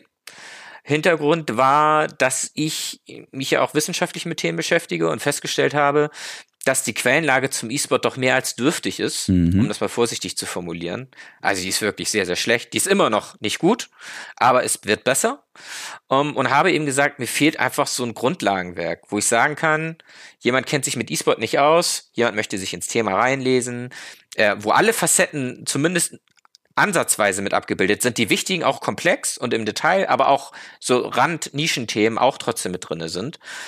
Und äh, da ich das nicht gefunden habe, auch übrigens nicht in englischer Sprache, habe ich gesagt, dann mache ich das eben selbst. So, ich bin jetzt so lange im E-Sport. Äh, zu dem Zeitpunkt äh, war ich fast 20 Jahre im E-Sport und habe gesagt, ähm, dann schreibe ich das selbst, weil im Zweifel gibt's dann äh, noch andere Personen, auch in der Zukunft, die das gleiche Problem haben und dann eben auch nicht fündig werden. Das heißt, alle Leute, die da draußen eine, eine Bachelor- oder Masterarbeit oder sei es eine Hausarbeit zu dem Thema schreiben, haben jetzt auf jeden Fall schon mal eine Buchquelle mehr. Genau, genau, das, das hoffe ich. Also ich habe mir zumindest ähm, das mit dem Ziel so gemacht. Und genau, und das habe ich dann 2018 veröffentlicht im Mai. Das war das erste E-Sport-Buch. Das Buch heißt übrigens, ja, das spätestens. Bildschirmathleten, genau. stimmt, ich darf den Namen ja sagen. Bildschirmathleten. und spätestens das sollte dann jetzt hoffentlich auch für die Leute, die diesen Podcast hören, interessant sein. Das Bild, äh, das Bild, genau. Das Buch heißt Bildschirmathleten, äh, unter oder Subtitel Das Phänomen E-Sports. Genau, richtig. Jetzt hast du gesagt, das ist ein, das ist ein, so ein Grundlagenwerk, aber auch mit Nischen. Das heißt, das Buch ist jetzt nicht nur zwingend für How to Esports for Idiots, sondern eben auch für Leute, die schon Ahnung haben, aber trotzdem einfach nochmal irgendwie, ja, vielleicht die die Sache in einem schon wissenschaftlicheren Kontext aufbereitet lesen wollen und eben vielleicht sogar nochmal die ein oder andere extra Sache lernen wollen, weil du eben nischig abdriftest manchmal. Genau, also ich drifte nischig ab. Äh, ein Beispiel ist das Videospiel Smite. Ähm, das spiele ich selbst äh, sehr gerne. Ist ein äh, Third-Person-MOBA, also vom Prinzip her wie Dota 2 und League of Legends, aber halt Third-Person. Kennen die meisten Menschen in Mitteleuropa nicht. In den USA ist es gar nicht so klein. Ist ein super Spiel, ja, aber äh, ne, das spielt keiner mit mir, weil es halt keiner spielt. Die, die MOBAs spielen, die spielen meistens League of Legends. Und ähm, ich kenne wirklich vielleicht 20 Smite-Spieler, mit denen ich regelmäßiger in Deutschland gespielt habe. Aber das ist schon echt wenig. Ähm, aber auch genau, auch solche Themen sind da eben drin. Ähm, es geht los tatsächlich mit ähm, so Erklärung. Also was ist E-Sport eigentlich? Was meinen wir damit? Welche Disziplinen gibt es und so weiter? Und geht dann von vorne nach hinten immer tiefer und komplexer in die Materie. Also ich erkläre zum Schluss auch das ökonomische System samt Wechselwirkungen und solche Dinge. Also was schon sehr, sehr tief drin ist in der Thematik, was dann auch wirklich interessant ist für, ich sag mal, die zweite Hälfte des Buches ist auch sehr interessant für Leute, die tief im Thema drinstecken. Mhm. Um, ähm, und was mir wichtig war, ist alles mit Quellen zu hinterlegen, also vielen auch mit Quellen zu arbeiten, um dann nicht eben zu sagen, ich schreibe da irgendwas und jetzt glaubt das gefälligst, was ich da schreibe, sondern das Ganze dann eben auch zu fundieren. Um, ähm, und Glossar ist mit drin, den, der war mir auch noch relativ wichtig, weil es eben viele, gerade auch Abkürzungen gibt und auch viele Worte, also Abkürzungsverzeichnis plus Glossar, mhm. ähm, viele Worte, die viele Menschen halt nicht kennen. Und da war es mir wichtig, dass die einfach einmal erklärt sind, damit die Menschen auch wissen, wovon wir da sprechen. Genau, also es ist tatsächlich, das Ziel des Ganzen war es, die Leser müssen natürlich entscheiden, ob ich das geschafft habe oder nicht, das würde ich mir jetzt nicht selbst anmaßen, aber das Ziel des Ganzen war es, da wirklich ein Buch zu haben, ähm, was du jedem von Anfänger bis wirklich 20 Jahre E-Sport-Erfahrung in die Hand drücken kannst und jeder sollte neue Erfahrungen und Erkenntnisse mitnehmen. Das ist das Ziel. Also ich glaube, wenn ich dann irgendwann mal die Zeit wieder finde für Bücher, ich wollte immer wieder anfangen mehr zu lesen, äh, werde ich mich da vielleicht auch mal reinlesen und dann kann ich dir vielleicht noch nicht bei der nächsten Folge, ja, aber wenn man sich dann irgendwann im echten Leben trifft, vielleicht mal eine, eine Face-to-Face-Review zu deinem Werk da, da liefern. Immer gerne. Nur so lernt man dazu. Genau. Ähm, und man lernt dazu, indem man sich überall mal so ein bisschen ausprobiert, denn du schreibst ja nicht nur Bücher für dich, sondern du hast ja auch massiv viele, also Dutzende Gastbeiträge verfasst für alles Mögliche. Hast du so ein hm. paar Gastbeiträge, wo du sagst, das sind so deine, deine Favorites? Also wenn irgendwer quasi Timo Schöber googelt und jetzt nicht zwingend direkt auf deine Bücher kommt, sondern dann einen Artikel oder so irgendwo findet, so irgendwelche, wo du sagst, das ist so the best of Timo Schöber? ähm, also ich kann dir auf jeden Fall sagen, welche mir mit am meisten Spaß gemacht haben beim Schreiben und auch aus den Dingen, die daraus resultiert sind. Also du kriegst ja häufig gerade bei Gastbeiträgen, die sind halt direkt öffentlich, ähm, sind sehr niedrigschwellig einsehbar für jeden und da bekommst du natürlich auch direktes Feedback. Und ähm, ich würde da, glaube ich, drei sagen. Der eine ist bei Mein MMO, äh, herzliche Grüße an dieser Stelle an Leia, der, die Chefredakteurin, äh, mit der die Zusammenarbeit immer sehr viel Spaß macht. Ähm, da geht es darum, ähm, E-Sport als Sport und was es braucht, um, um die Anerkennung voranzutreiben. Äh, auch ein sehr langer Artikel. Ich glaube, das ist sogar fast mein längster Gastbeitrag, ähm, weil das Thema einfach komplex und wichtig ist. Dann bei gaminggrounds.de, an dieser Stelle herzliche Grüße an Jonas und an Alex. Ähm, da habe ich einen Gastbeitrag geschrieben über Verbände im E-Sport und welchen Nutzen Verbände im E-Sport eigentlich haben oder haben sollten. Ähm, der hat auch echt große Wellen geschlagen. Der war tatsächlich sogar im Pressespiegel vom Deutschen Olympischen Sportbund. Oh wow. Das mit einem E-Sport-Artikel in so einen Pressespre äh, Pressespiegel zu schaffen, ist jetzt nicht so einfach. Ja, besonders, wo wir die vorhin angesprochene Diskrepanz oder nicht Diskrepanz, aber diese, diese leichte Schlucht zwischen Sport und E-Sport haben und alle noch am Diskutieren sind, wie wir es jetzt am besten regeln. Ja, genau. Das sind also mhm. die, man kann schon reaktionär sagen. Also der Verband ist teilweise schon wirklich reaktionär. Okay. Also das muss man schon so hart formulieren. Aber fand ich witzig, dass der Artikel dann eben da in dem Pressespiegel aufgetaucht ist. Ähm, oder fand ich, war auch eine Ehrung. Also natürlich freut man sich dann auch darüber, ne, wenn das so ist. Und dann bei Ten, ähm, an dieser Stelle Grüße an Claudia und Brian vom Gastbeitragsteam. Da habe ich einen Beitrag zu Employer Branding im E-Sport geschrieben. Was mich natürlich als Personaler sehr interessiert, also Employer Branding, Arbeitgebermarken, habe ich auch sehr lange zu geforscht. Und da habe ich einfach mal geschaut, wenn ich jetzt so ein Unternehmen bin, warum nutze ich nicht E-Sport, um Nachwuchs und, und Fachkräfte ähm, zu rekrutieren und auf mich aufmerksam zu machen? Das ist ein super Tool, das nicht viel Geld kostet und gleichzeitig eine große Menge an, an potenziellen Bewerbern anlockt, die wir, die man eben auch anlocken möchte, weil E-Sportler eben tolle Menschen sind, ähm, die sehr, sehr viel an Fähigkeiten und Fertigkeiten mitbringen, die für Unternehmen interessant sind. So, das sind meine drei persönlichen, die mir jetzt als erstes einfallen. Das ist meistens auch ein ganz gutes Zeichen, dass das für für einen selbst die wichtigsten sind. Ähm, genau. Also das würde ich schon so sagen. Also von den Gastbeiträgen, ne? die wissenschaftlichen Artikel sind davon ausgenommen, das ist nochmal eine andere Kategorie. Ähm, aber von den so normalen Gastbeiträgen würde ich die drei nehmen. Machst du von der Art, wie du schreibst, einen Unterschied, wenn du was eigenes veröffentlichst, als wenn du einen Gastbeitrag für jemanden schreibst? Äh, die Gastbeiträge schreibe ich ja nicht für jemanden, ähm, die schreibe ich auch unter meinem eigenen Namen. Nee, aber ähm, nee, also ich meine für eine für ein anderes für einen anderen Outlet, weil ansonsten schreibe Ach, für eine Plattform. Genau, das meinte ich für wen anders, also nicht ah, als Ghostwriter, okay. sondern ne. Okay, genau. Also was ich natürlich mache, ist, ähm, dass ich mir anschaue, äh, wie die Autorenrichtlinien sind. Also ganz viele Webseiten haben Autorenrichtlinien, gerade Ten zum Beispiel. Die schaue ich mir natürlich an und orientiere mich daran. Ähm, äh, es gibt Webseiten, die sagen, sie möchten keine verschachtelten Sätze, die kompliziert sind, sondern eine Maximalwortzahl pro Satz von zehn. Da orientiere ich mich dann schon dran, ähm, weil wenn ich sage, ihr möchtet einen Gastbeitrag von mir veröffentlichen, ich möchte auch, dass er dort veröffentlicht wird, dann orientiere ich mich natürlich an den Vorgaben. Äh, was ich nicht mache, ist, dass ich meine Sprache anpasse. Also in gar keiner Weise, äh, weder formell noch von der Aussagekraft her. Also das geht von bis. Ne? Äh, ich schreibe zum Beispiel immer im generischen Maskulinum, ausnahmslos. Ähm, außer wenn es äh, bei einer wissenschaftlichen Veröffentlichung eine Vorgabe ist, das respektiere ich dann auch und finde das auch okay. Also ich stelle mich da jetzt nicht ideologisch oder so gegen, ähm, aber ich finde es von der Ästhetik her einfach schöner, ähm, wenn man wenn man das generische Maskulinum mhm. nutzt. Und vom Sprech her, äh, da richte ich mich jetzt tatsächlich nicht nach der Leserschaft. Also ich glaube, dass gerade die Gastbeiträge so geschrieben sind, oder hoffe ich zumindest, ähm, dass die wirklich jeder verstehen kann. Also die sind jetzt nicht ähm, im Akademikerdeutsch, um das mal so zu formulieren, mhm. sondern das ist wirklich Gaming, Gaming Deutsch, ähm, aber auch so, dass man, dass ich weiß, wenn Politiker das jetzt anfasst, und ich weiß eben auch, dass Politiker ab und zu mal so auf Beiträge drauf gucken, ähm, dass der dann nicht gleich die Hände vom Kopf zusammenschlägt und mich fragt, warum ich in, in einem 100 äh, oder in einem 3000 Worte Gastbeitrag äh, 400 Anglizismen benutzt habe. Okay. So, da passe ich dann schon ein bisschen auf. Also du, du probierst den Spagat zu machen zwischen, du bleibst zu, zu dir selbst, aber du möchtest natürlich auch vielleicht mit manchen Sachen irgendwas erreichen und möchtest dann wenig Angriffsfläche bieten äh, weiß nicht, Beispiel dafür wäre jetzt zum Beispiel, klar, ein Rezo wird sich seine Haare nicht, nicht blau färben, aber hätte er keine blauen Haare, wären schon mal die Hälfte der Tweets gegen einen Rezo nicht vorhanden. Andererseits, Ja, andererseits, ich wer nicht auf den Inhalt eingehen kann und nur schreibt, "Oh, den kann ich nicht ernst nehmen, der hat blaue Haare, das ist ja Quatsch. Das Ja, ist eh das ist Bullshit, ja aber ne, dementsprechend sollte man auf sowas auch gar nicht achten.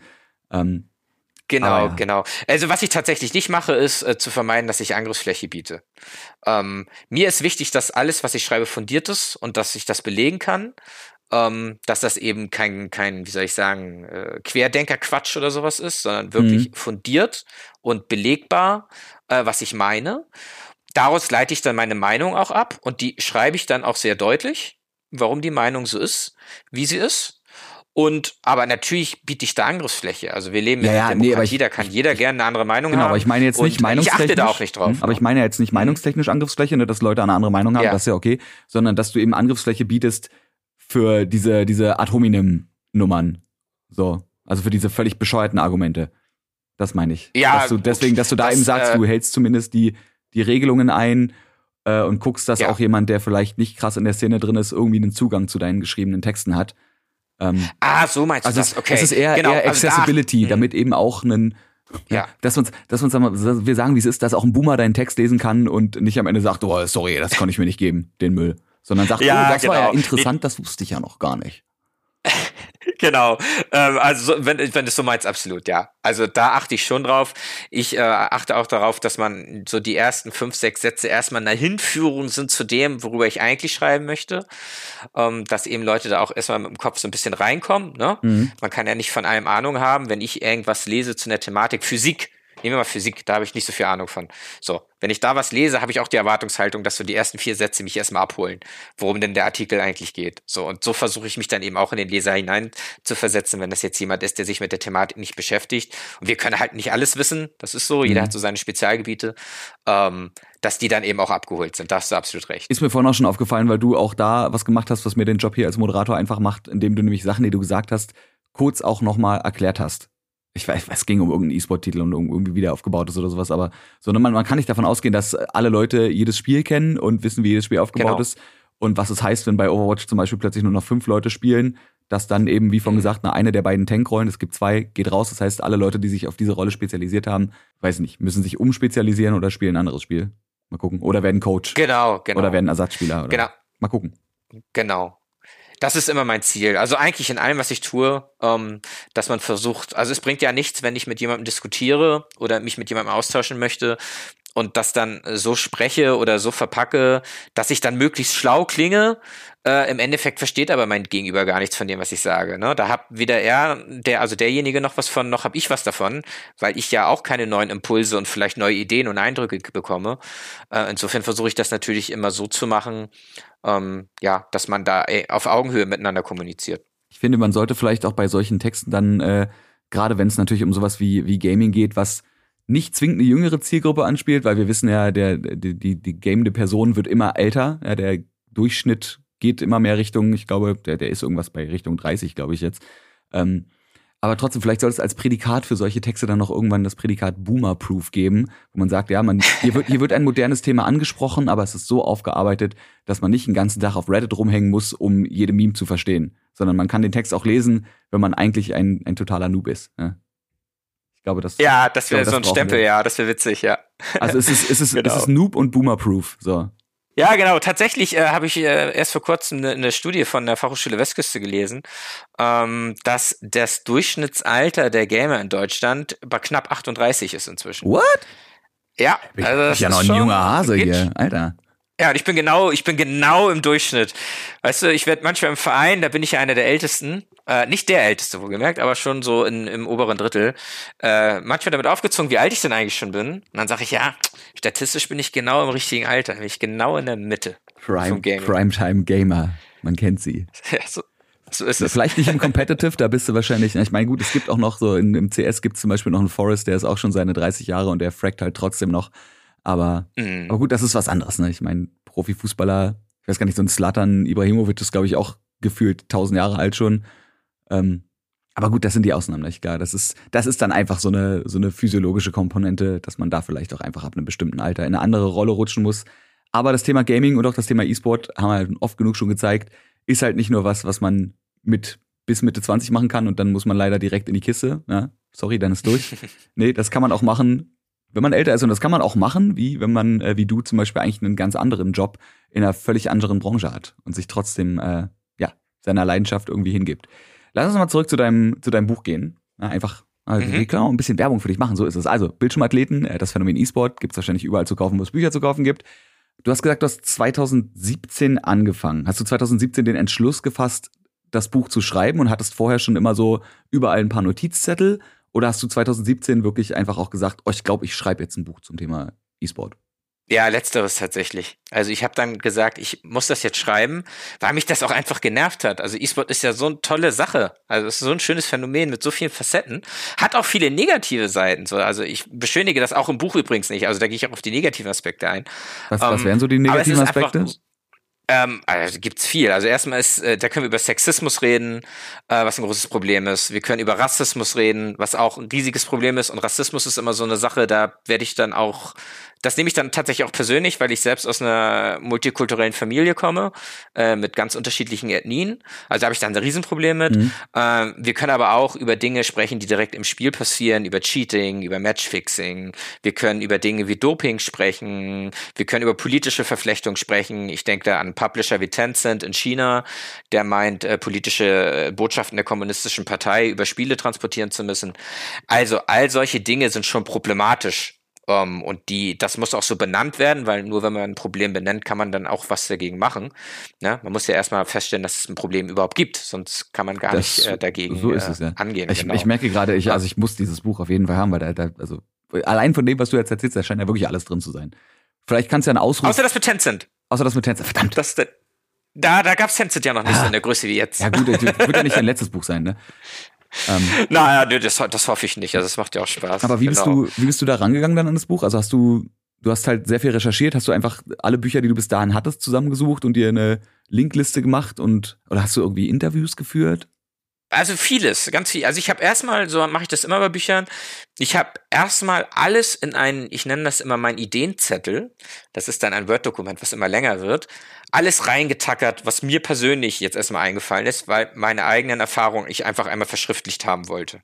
Weil wenn die nachher irgendwie weg sind oder ich was vergesse, ist es halt weg. Das kann ich nicht nachrecherchieren. So. Und habe dann auch angefangen, das mit diesem Ideenzettel zu strukturieren. Also Kapitel aufzubauen und zu den Kapiteln dann thematisch Spiegelstriche zu machen, was da rein muss auf jeden Fall. Habe dann parallel oder eigentlich ein bisschen später, nachdem der Aufgabenzettel stand, habe ich angefangen, zusätzlich zu recherchieren, mir zusätzlich Ideen auch zu holen ähm, und die Quellen dann natürlich auch im Buch zu nennen, ähm, wo die Ideen dann herkommen. Also ich arbeite, wie gesagt, viel mit Quellen und habe dann ähm, auch mit dem einen oder anderen aus der E-Sport-Szene gesprochen, unter anderem mit äh, Professor Dr. Jens Junge, äh, der auch an dem äh, Institut für Philologie ist, der ist der, der Direktor ähm, und habe zu ihm zu der Zeit auch gesagt, ich schreibe ein Buch über E-Sport, so was fällt dir da noch ein?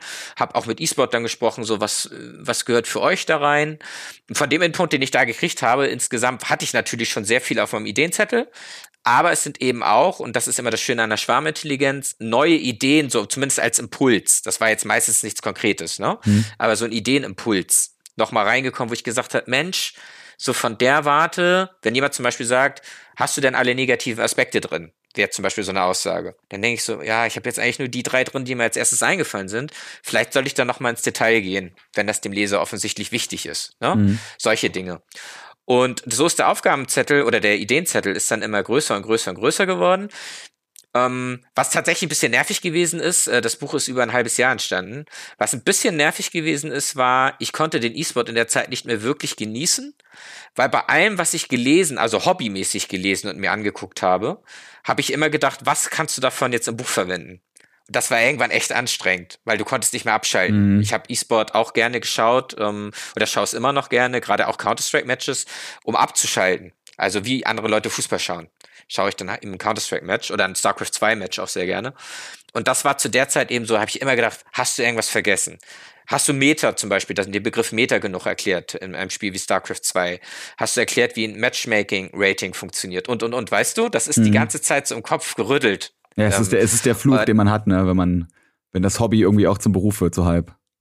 Ja, genau. Und äh, das hat mich tatsächlich dann äh, ein bisschen auch genervt. Äh, da bin ich ganz offen äh, zu der Zeit und habe deswegen auch einen Monat Pause eingelegt. Im Februar 2018 habe ich gesagt, das Buch lasse ich jetzt einen Monat liegen da war da, das grobste, gröbste war schon fertig, aber ich habe gesagt, ich lasse es jetzt einen Monat liegen. Ich muss noch mal ein bisschen äh, auch noch mal in mich gehen ähm, und vielleicht fällt mir nach dem Monat, wenn ich da raus bin mit dem Kopf aus dem Buch und guck noch mal neu drauf, als Leser dann quasi, äh, fallen mir noch mal neue Sachen ein. Das hat tatsächlich auch noch mal echt viel gebracht, so dass ich dann März und April noch mal richtig intensiv an dem Buch gearbeitet habe und dann ist es im Mai eben veröffentlicht worden geht dann, geht dann das war so der Prozess. überraschend schnell.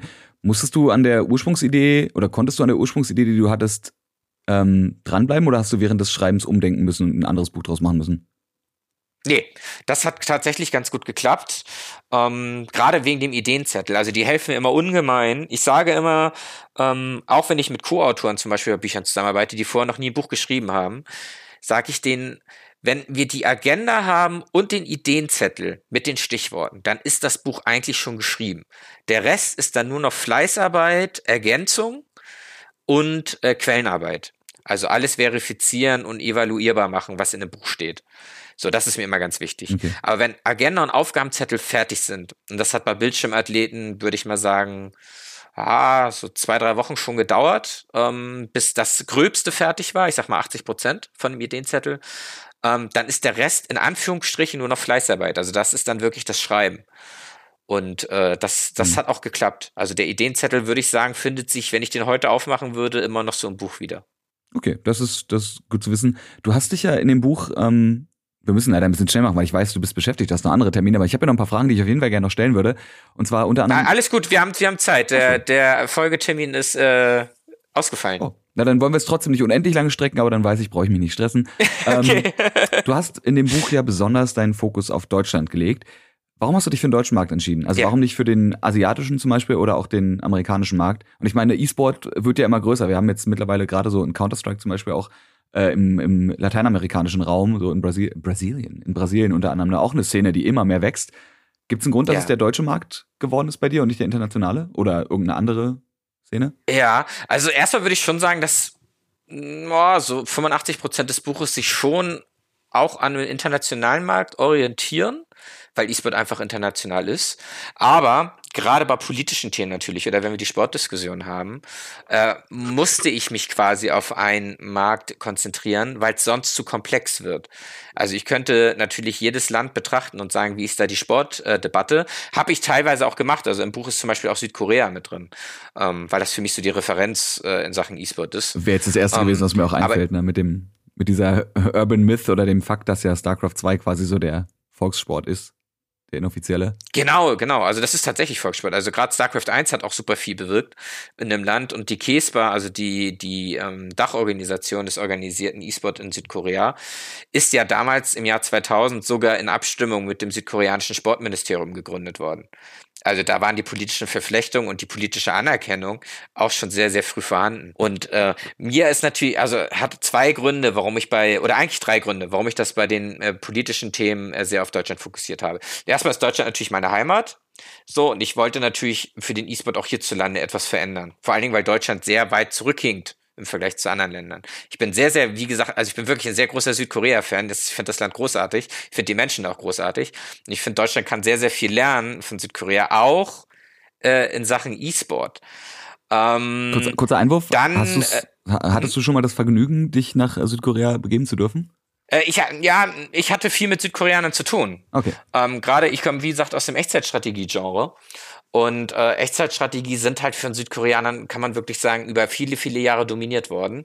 Wären es ja bis heute noch. Also es gab immer mal so ein, zwei Spieler, ein Grubby in Warcraft 3, Niederländer fällt mir ein, ähm, der da mithalten konnte. War es nicht erst letztes Jahr so, dass das das erste Mal seit 20 Jahren oder 30 Jahren ein Nicht-Koreaner in StarCraft 2 gewonnen hat? Ist das nicht letztens erst passiert gefühlt? Oder ist es auch äh, das ist äh, tatsächlich häufiger passiert äh, in okay. letzter Zeit, weil es mit Cyril einen äh, finnischen StarCraft 2 Profi gibt. Genau, aber erst in letzter Zeit, das meine ich, ne? Ja, ja so seit oh, anderthalb Jahren, würde ich mal schätzen. So ungefähr. Ähm, der ist äh, auch in der, in der Rangliste inzwischen, was die ausgeschütteten Preisgelder angeht, in StarCraft 2 auf Platz 1. Wenn ich es richtig im Kopf habe, kann auch sein, dass er inzwischen wieder verdrängt worden ist, aber er war zumindest lange auf Platz 1. Mhm. Und der, der macht, der hat natürlich viel richtig gemacht. Also gerade was seine Strategien anging, was, was seine Innovationen im Spiel angeht, äh, was auch dieses harte an sich selbst arbeiten angeht. Ähm, der hat wirklich gezeigt, dass auch Menschen aus Europa dazu in der Lage sind, äh, mit den Südkoreanern dauerhaft auf absolutem Spitzenniveau nicht nur mitzuhalten, sondern sie auch zu übertrumpfen. Aber das kannte man so vorher eher selten. Also der einzige, der mir einfällt, der wirklich auf dem gleichen Niveau wie ein Cyril ist, was die Wahrnehmung auch angeht, ist ein Grubby in Warcraft 3. Und das ist ein Niederländer gewesen. Ich habe gerade eben noch mal, andere, ne? Ich habe es gerade eben noch mal mhm. gegoogelt, einfach um das. Ne, wenn wir hier schon so mehr oder weniger wissenschaftlich arbeiten, ich finde einen vom vom .esport.com äh, finde ich gerade einen Artikel, the best StarCraft 2 player in the world may not be Korean und der ist vom 1. November 2018, wo Cyril oder Sarah L, falls ihr den googeln wollt, ähm, findet man dann vielleicht ein bisschen leichter. Äh, ja, den, den Titel, glaube ich, da. Sehr gut, aber da war 1,5 Jahre ja gar nicht so schlecht ja, ne? geschätzt. Ne? Also knapp drei, aber trotzdem ist, es ist, ja, ich wollte gerade sagen, es, hätte ich, hätte ich es, tatsächlich nicht gedacht. Es ist seit Ewigkeiten äh, so mal ein, ein Nicht-Koreaner geworden. Ähm, ja, Wahnsinn. Der Westen, der kommt langsam. Äh, der Osten. Ja, nee, doch, aber Westen, wie gesagt, der ist auch wirklich gut, ne? Ja. Ey, ich guck den, ich guck den sehr, sehr gerne. Äh, ja, aber okay, deswegen, ähm, ja, da, wo waren wir? Wir waren, warum du dich auf Deutschland äh, fokussiert hast, aber du meintest, du hast dich auf Deutschland nur natürlich in gewissen Teilen fokussiert, weil E-Sport trotzdem immer noch ein globales Phänomen ist und du eben nur bei bestimmten Punkten mehr Fokus auf Deutschland legen wolltest, um eben den E-Sport hier voranzutreiben. Genau, einmal hier voranzutreiben, dann fand ich Deutschland aber auch spannend wegen der Sportautonomie, die wir haben äh, die härter ist als in anderen Ländern. Äh, das fand ich einfach spannend, mir das anzugucken und zu betrachten. Und dann war für mich auch noch der dritte Punkt äh, äh, sehr spannend, einfach mal zu schauen, wie die politische Landschaft hier so ist, also wie die einzelnen äh, politischen Strukturen so ticken und mir das auch eben auf ein Land gemünzt anzuschauen. Und man kann eben nicht alle behandeln. Also ich würde gern alle behandeln. Ich finde äh, viele, viele Länder sehr, sehr spannend, wie die agieren. Ähm, aber da kannst du zu jedem Land hast also da kannst du zu jedem Land hunderte Seiten schreiben und das wird dann einfach zu komplex. Und ich glaube so ein so ein 5000 Seiten Buch kauft dann noch keiner Auch mehr. wieder wahr. Hast du schon hast du schon äh, zufälligerweise irgendwas geschrieben zur jetzt aktuellen, kommt immer drauf an, wann ihr da draußen diese Folge hört, zur jetzt noch gerade aktuellen Situation in China mit dem äh, drei Stunden pro Woche Videospiel Gebot, Verbot, wie auch immer man das nennen mag? Ja, also du meinst, dass äh, Jugendliche nur noch von 20 bis 21 Uhr spielen dürfen und das auch nur von Montag bis Donnerstag, glaube ich, wenn ich es richtig im Kopf habe. Und das habe. vor allem insgesamt pro Woche nur drei Stunden, das heißt also ja. Ein, ja, einen Tag nicht von diesen vieren. Ja, Wahnsinn. Ähm, also erstmal finde ich das grundsätzlich bedenklich, wenn eine Gesellschaft abdriftet in Richtung planwirtschaftlichem Leistungsgedanken. Und das sehe ich in China so. Ich glaube nicht, dass es etwas damit zu tun hat, dass die Chinesen ihre Jugend schützen wollen, weil wenn sie das dann als Argument bringen, haben sie weder Gaming noch E-Sport verstanden. Ähm, dafür ist es auch wissenschaftlich zu gut untersucht, dass äh, ein ganz, ganz geringer Teil der Menschen für Gaming mit, mit äh, Suchtmechanismen reagiert oder suchtanfällig ist, sondern ich glaube, das geht einfach darum, um, und da bin ich der festen Überzeugung, dass äh, die chinesische Regierung sagt, sie möchten, dass ihre Jugend sich mehr auf die Karriere fokussiert und mehr auf Leistung fokussiert ähm, und dass sie deswegen eben sagen, sie möchten äh, Parallelangebote gerade im, im Hobbybereich äh, reduzieren. Also das ist mhm. meine persönliche Überzeugung, warum es so ist, wie es ist. Und das äh, finde ich dann doch schon äußerst bedenklich an ganz, ganz vielen Stellen. Also menschlich, gesellschaftlich, politisch äh, finde ich das dann doch sehr fragwürdig. Vor allem vergisst man dann da wieder, und da gibt es ja auch äh, eine ganze Menge, also mir fällt spontan, der Name ist mir nicht mehr eingefallen, aber es gibt unter anderem einen großartigen TED-Talk äh, von, einer, von einer Frau zu, wo ich jetzt komplett den Namen vergessen habe, aber mir findet den bestimmt, wo es darum ging, was E-Sport eigentlich alles, also was, was E-Sport und auch Gaming, es ging, glaube ich, vor allem ums, ums Gaming, was Gaming ansonsten mitbringt, ne? Also weil so Sachen wie, wie Teamfähigkeit, klar, sowas hast du auch im traditionellen Sport, aber vielleicht gibt es mhm. eben Leute, die wollen nicht rausgehen und wollen den Ball schießen, sondern die wollen dann halt ein Teamspiel spielen. Aber auch da lernst du ja, wenn du es richtig machst, äh, Empathie. Du lernst wie du in einem Team funktionierst. Bist du ein Leader? Bist du jemand, mhm. der eher gut sich in ein Team einfügen kann? Bist du jemand, der auf einer Supporter-Position ne, spielen kann? Das sind ja auch Dinge, die ins echte mhm. Leben übertragbar sind ähm, und die einem wahrscheinlich auch irgendwie in der menschlichen Entwicklung helfen können, nicht zwingen müssen. Ich sage nicht, dass alle, die, die jeden Tag fünf Stunden äh, CSGO-Ladder reingrinden, dann am Ende, weiß nicht, die, die krassesten Manager werden können, aber mhm. kann einem natürlich unter anderem auch helfen, darüber äh, auch den, den sozialen Aspekt irgendwie ein bisschen hochzuskillen im Leben.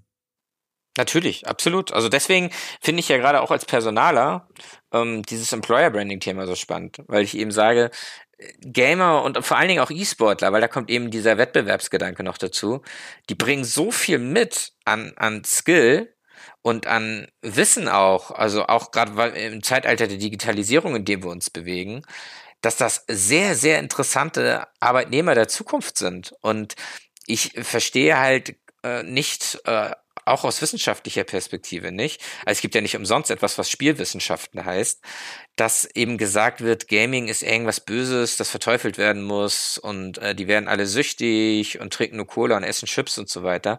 Das sind halt diese ganzen Vorurteile, die sich leider ähm, durch Politikersprech, gerade Anfang der 2000er Jahre, doch sehr ins Gedächtnis von vielen Menschen gebrannt haben, die halt aber einfach, wie Vorurteile halt so sind, äh, schlicht falsch sind.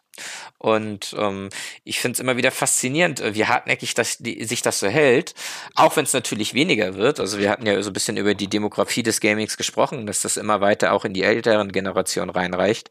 Aber nichtsdestotrotz, ja, das ist leider immer noch vorhanden. Hm. Ja gut, das ist halt was, was wahrscheinlich über Jahre einfach mit äh, Büchern wie deinem zum Beispiel hoffentlich in eine andere Richtung driftet. Äh, was mich jetzt mal interessieren würde, also na, klar, du bist, du bist Personaler, aber gibt es eigentlich schon irgendwie so so eine Art Rollen, weil ich meine, in den, in den meisten Spielen du hast diese Holy Trinity, gerade bei, bei MOBAs, aber auch so bei, also generellen Spielen, die so Heldenrollen haben, aber bei Overwatch natürlich auch, weil es ein Heldenshooter ist, bei Valorant irgendwie auch so halb. Es gibt ja meistens immer mhm. diese typischen Tank Support Damage, diese Holy Trinity. Dann gibt's bei Valorant gibt's vielleicht noch die, oh Gott, jetzt komme ich drauf, da gibt's die Sentinels und dann gibt's die Duelisten und was weiß ich was. Ähm, mhm. Aber gibt es sowas im, im Personalerbereich auch, dass man sagt, yo, dieser Mensch ist ein typischer Klasse irgendwas und ist deswegen besonders gut, um den Job in dem und dem Bereich zu regeln. Ja, also ich weiß nicht, ob ich das auf, äh, ich sag jetzt mal Damager, Tank und Heiler oder Supporter festlegen würde, aber ich würde schon sagen, also wenn du, du hattest am Anfang des Podcasts angesprochen, dass es äh, Rollen gibt, wie zum Beispiel Ingame-Leader hm. in einem Team. Da würde ich schon sagen, dass ich solche Leute äh, schon sehe äh, im, im Bereich eine, einer Teamleitung um, weil ich zum Beispiel sage, erstens, die verstehen ein bisschen was von Menschenführung. Und ich glaube, ein E-Sport-Team zu führen, das ist schon echt ganz schön anstrengend, weil das auch sehr dynamisch ist, so ein E-Sport-Team. Und darüber hinaus, äh, was die Kommunikation angeht, sind die nicht schlecht. Das heißt, da würde ich schon sagen, wenn ich jetzt sehe, jemand bewirbt sich bei mir auf eine bestimmte Position und ich habe vielleicht gerade einen Teamleiterposten frei und er bringt auch so die Hard Facts mit, die ich brauche, ne? Also dass er das halt kann, was er im Job können muss, dann würde ich schon sagen, dass der auf jeden Fall interessanter ist für mich als andere Kandidaten vielleicht. Weil ich weiß eben, dass er diese, diese Team- und Menschenführung einfach mitbringt, weil das ganz aus intrinsischer Motivation, also aus Motivation aus sich heraus, über viele Jahre gemacht hat. Ähm, also das sehe ich schon und ich glaube auch, dass es, ähm, bleiben wir wieder beim Beispiel Counter-Strike, äh, gerade die Support-Spieler und die werden ja in der Community häufig auch sehr verrissen, weil eben gesagt wird, boah, die machen so wenig Frags und die sind so wenig in Frag-Movies zu sehen. Na klar sind die da so wenig zu sehen, weil es nicht deren Rolle ist, sondern deren Rolle ist es, die anderen Teamer zu supporten und zu unterstützen und sich selbst zurückzunehmen. Auch so eine Persönlichkeit kann interessant sein für, für ein Team oder für bestimmte Positionen im Unternehmen. Wenn du eben nicht jemanden haben möchtest, der sich selbst herausstellt und der vielleicht sehr äh, viel kommuniziert, sehr viel redet, äh, sehr ich, aufgeweckt ist ne, und so ein bisschen quirlig ist, sondern wenn du eher jemanden brauchst, von dem du weißt, den setze ich hin und der macht halt seinen Job. Und der macht seinen Job dann auch gut. Und wenn er Impulse hat, dann meldet er sich schon. Also es äh, gibt ja auch im Unternehmen sehr viele unterschiedliche Rollen, die eingenommen werden müssen. Und da sehe ich das schon dass dieses Rollenverständnis durchaus übertragbar ist auf, auf die Arbeitswelt. Auf jeden Fall. Also sollte man vielleicht einfach auch heutzutage ja, im, im digitalen Zeitalter gar nicht mehr irgendwelche Persönlichkeitstests machen, sondern das nächste Mal, wenn ihr euch einen Charakter irgendwo erstellt, dann einfach ein bisschen mehr darauf achten, was ihr für eine Rolle pickt, das in euren Lebenslauf reinschreiben. Ja. Zum Bewerbungsgespräch einfach mit einem Jungle-Only-T-Shirt gehen. Und dann weiß der Personaler überhaupt nicht, was, was heißt ein Jungle-Only? Ihr seid quasi, oder ihr seid ein Roma wie in Siege der einfach den ganzen Tag nur durch die Firma läuft und guckt, ob alle machen. Obwohl, gibt's ja auch. Ne? So, so ein bisschen HR dann, die quasi gucken, ob alles läuft und die Roma in Siege sind die, die auch gucken, ob noch alles steht oder ob irgendwo einer, irgendwo einer rumguckt, so. Ja, ja, wenn jemand mit einem Jungle-Only-T-Shirt bei mir ins Vorstellungsgespräch kommt, der hat die Stelle. Du hast ja jetzt aber nicht nur dieses eine Buch geschrieben, also prinzipiell hast du eh mehr Bücher geschrieben als nur eins, da haben wir vorhin schon drüber geredet, aber auch äh, noch mehr Bücher im Bereich E-Sport. Du hast äh, drei Bücher geschrieben, die heißen E-Sports Mosaik, E-Sports Leitfaden und E-Sports in Gesellschaft und Politik. Und das sind Bücher, wo du dich entschieden hast, ähm, kein Geld damit zu verdienen, weil der komplette Erlös dieser Bücher gespendet wird, nämlich an den eSports Nord e.V. Wie, mhm. wie kam es dazu? Also was war die, die entscheidungsgebende Grundlage dafür? Ähm, boah, da muss ich weit ausholen. Wohl weit aus. wenn ich darf. Na klar. Okay, hervorragend. Also da muss ich tatsächlich auch so ein bisschen ins persönliche, in meinen persönlichen Hintergrund gehen. Ähm, ich bin sehr gläubiger Mensch. Ähm, deswegen beschäftige ich mich auch sehr viel mit Theologie und Philosophie. Und daraus resultierend hat sich einfach über die Jahre bei mir so ein bisschen die Einstellung entwickelt, dass so Dinge, so materielle Dinge, Geld, so Jobtitel und sowas oder auch akademische Titel, das sind einfach Dinge, die mir nicht wichtig sind. Ähm, und ich bin jetzt auch niemand, der so einen super aufwendigen Lebensstil hat.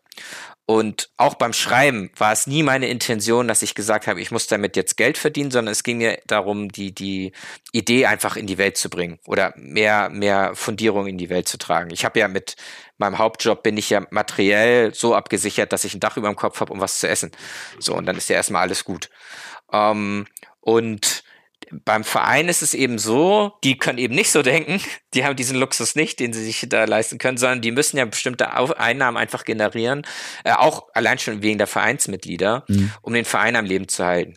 So, und der eSports Nord e.V. ist einfach ein super Verein, in dem ich mich sehr, sehr wohlfühle äh, der auch super geleitet wird von viele Grüße ans Management-Team und vor allen Dingen Fabian, unseren Vorsitzenden, ähm, wo ich dann eben gesagt habe, ähm, die, gerade die Mosaikbücher, das sind inzwischen übrigens zwei, also es gibt zwei Mosaikbücher, auch einmal noch ein, als Library in Englisch und eben den Leitfaden und Gesellschaft und Politik, die fünf.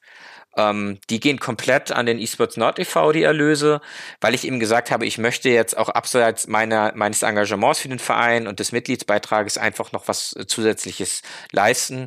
Ähm, und ich fand diesen Link einfach ganz äh, charmant, dass man eben sagt, das sind E-Sport-Bücher, so, und dass der Erlös wird eben gespendet an einen E-Sport-Verein. Das passt da einfach ganz gut für mich. Was macht der Verein? So, und das, das ist der Link. Was ist so eure, eure ähm, Aufgabe? Weil ich hatte ja vorhin schon gesagt, du leitest da Presse und Politik.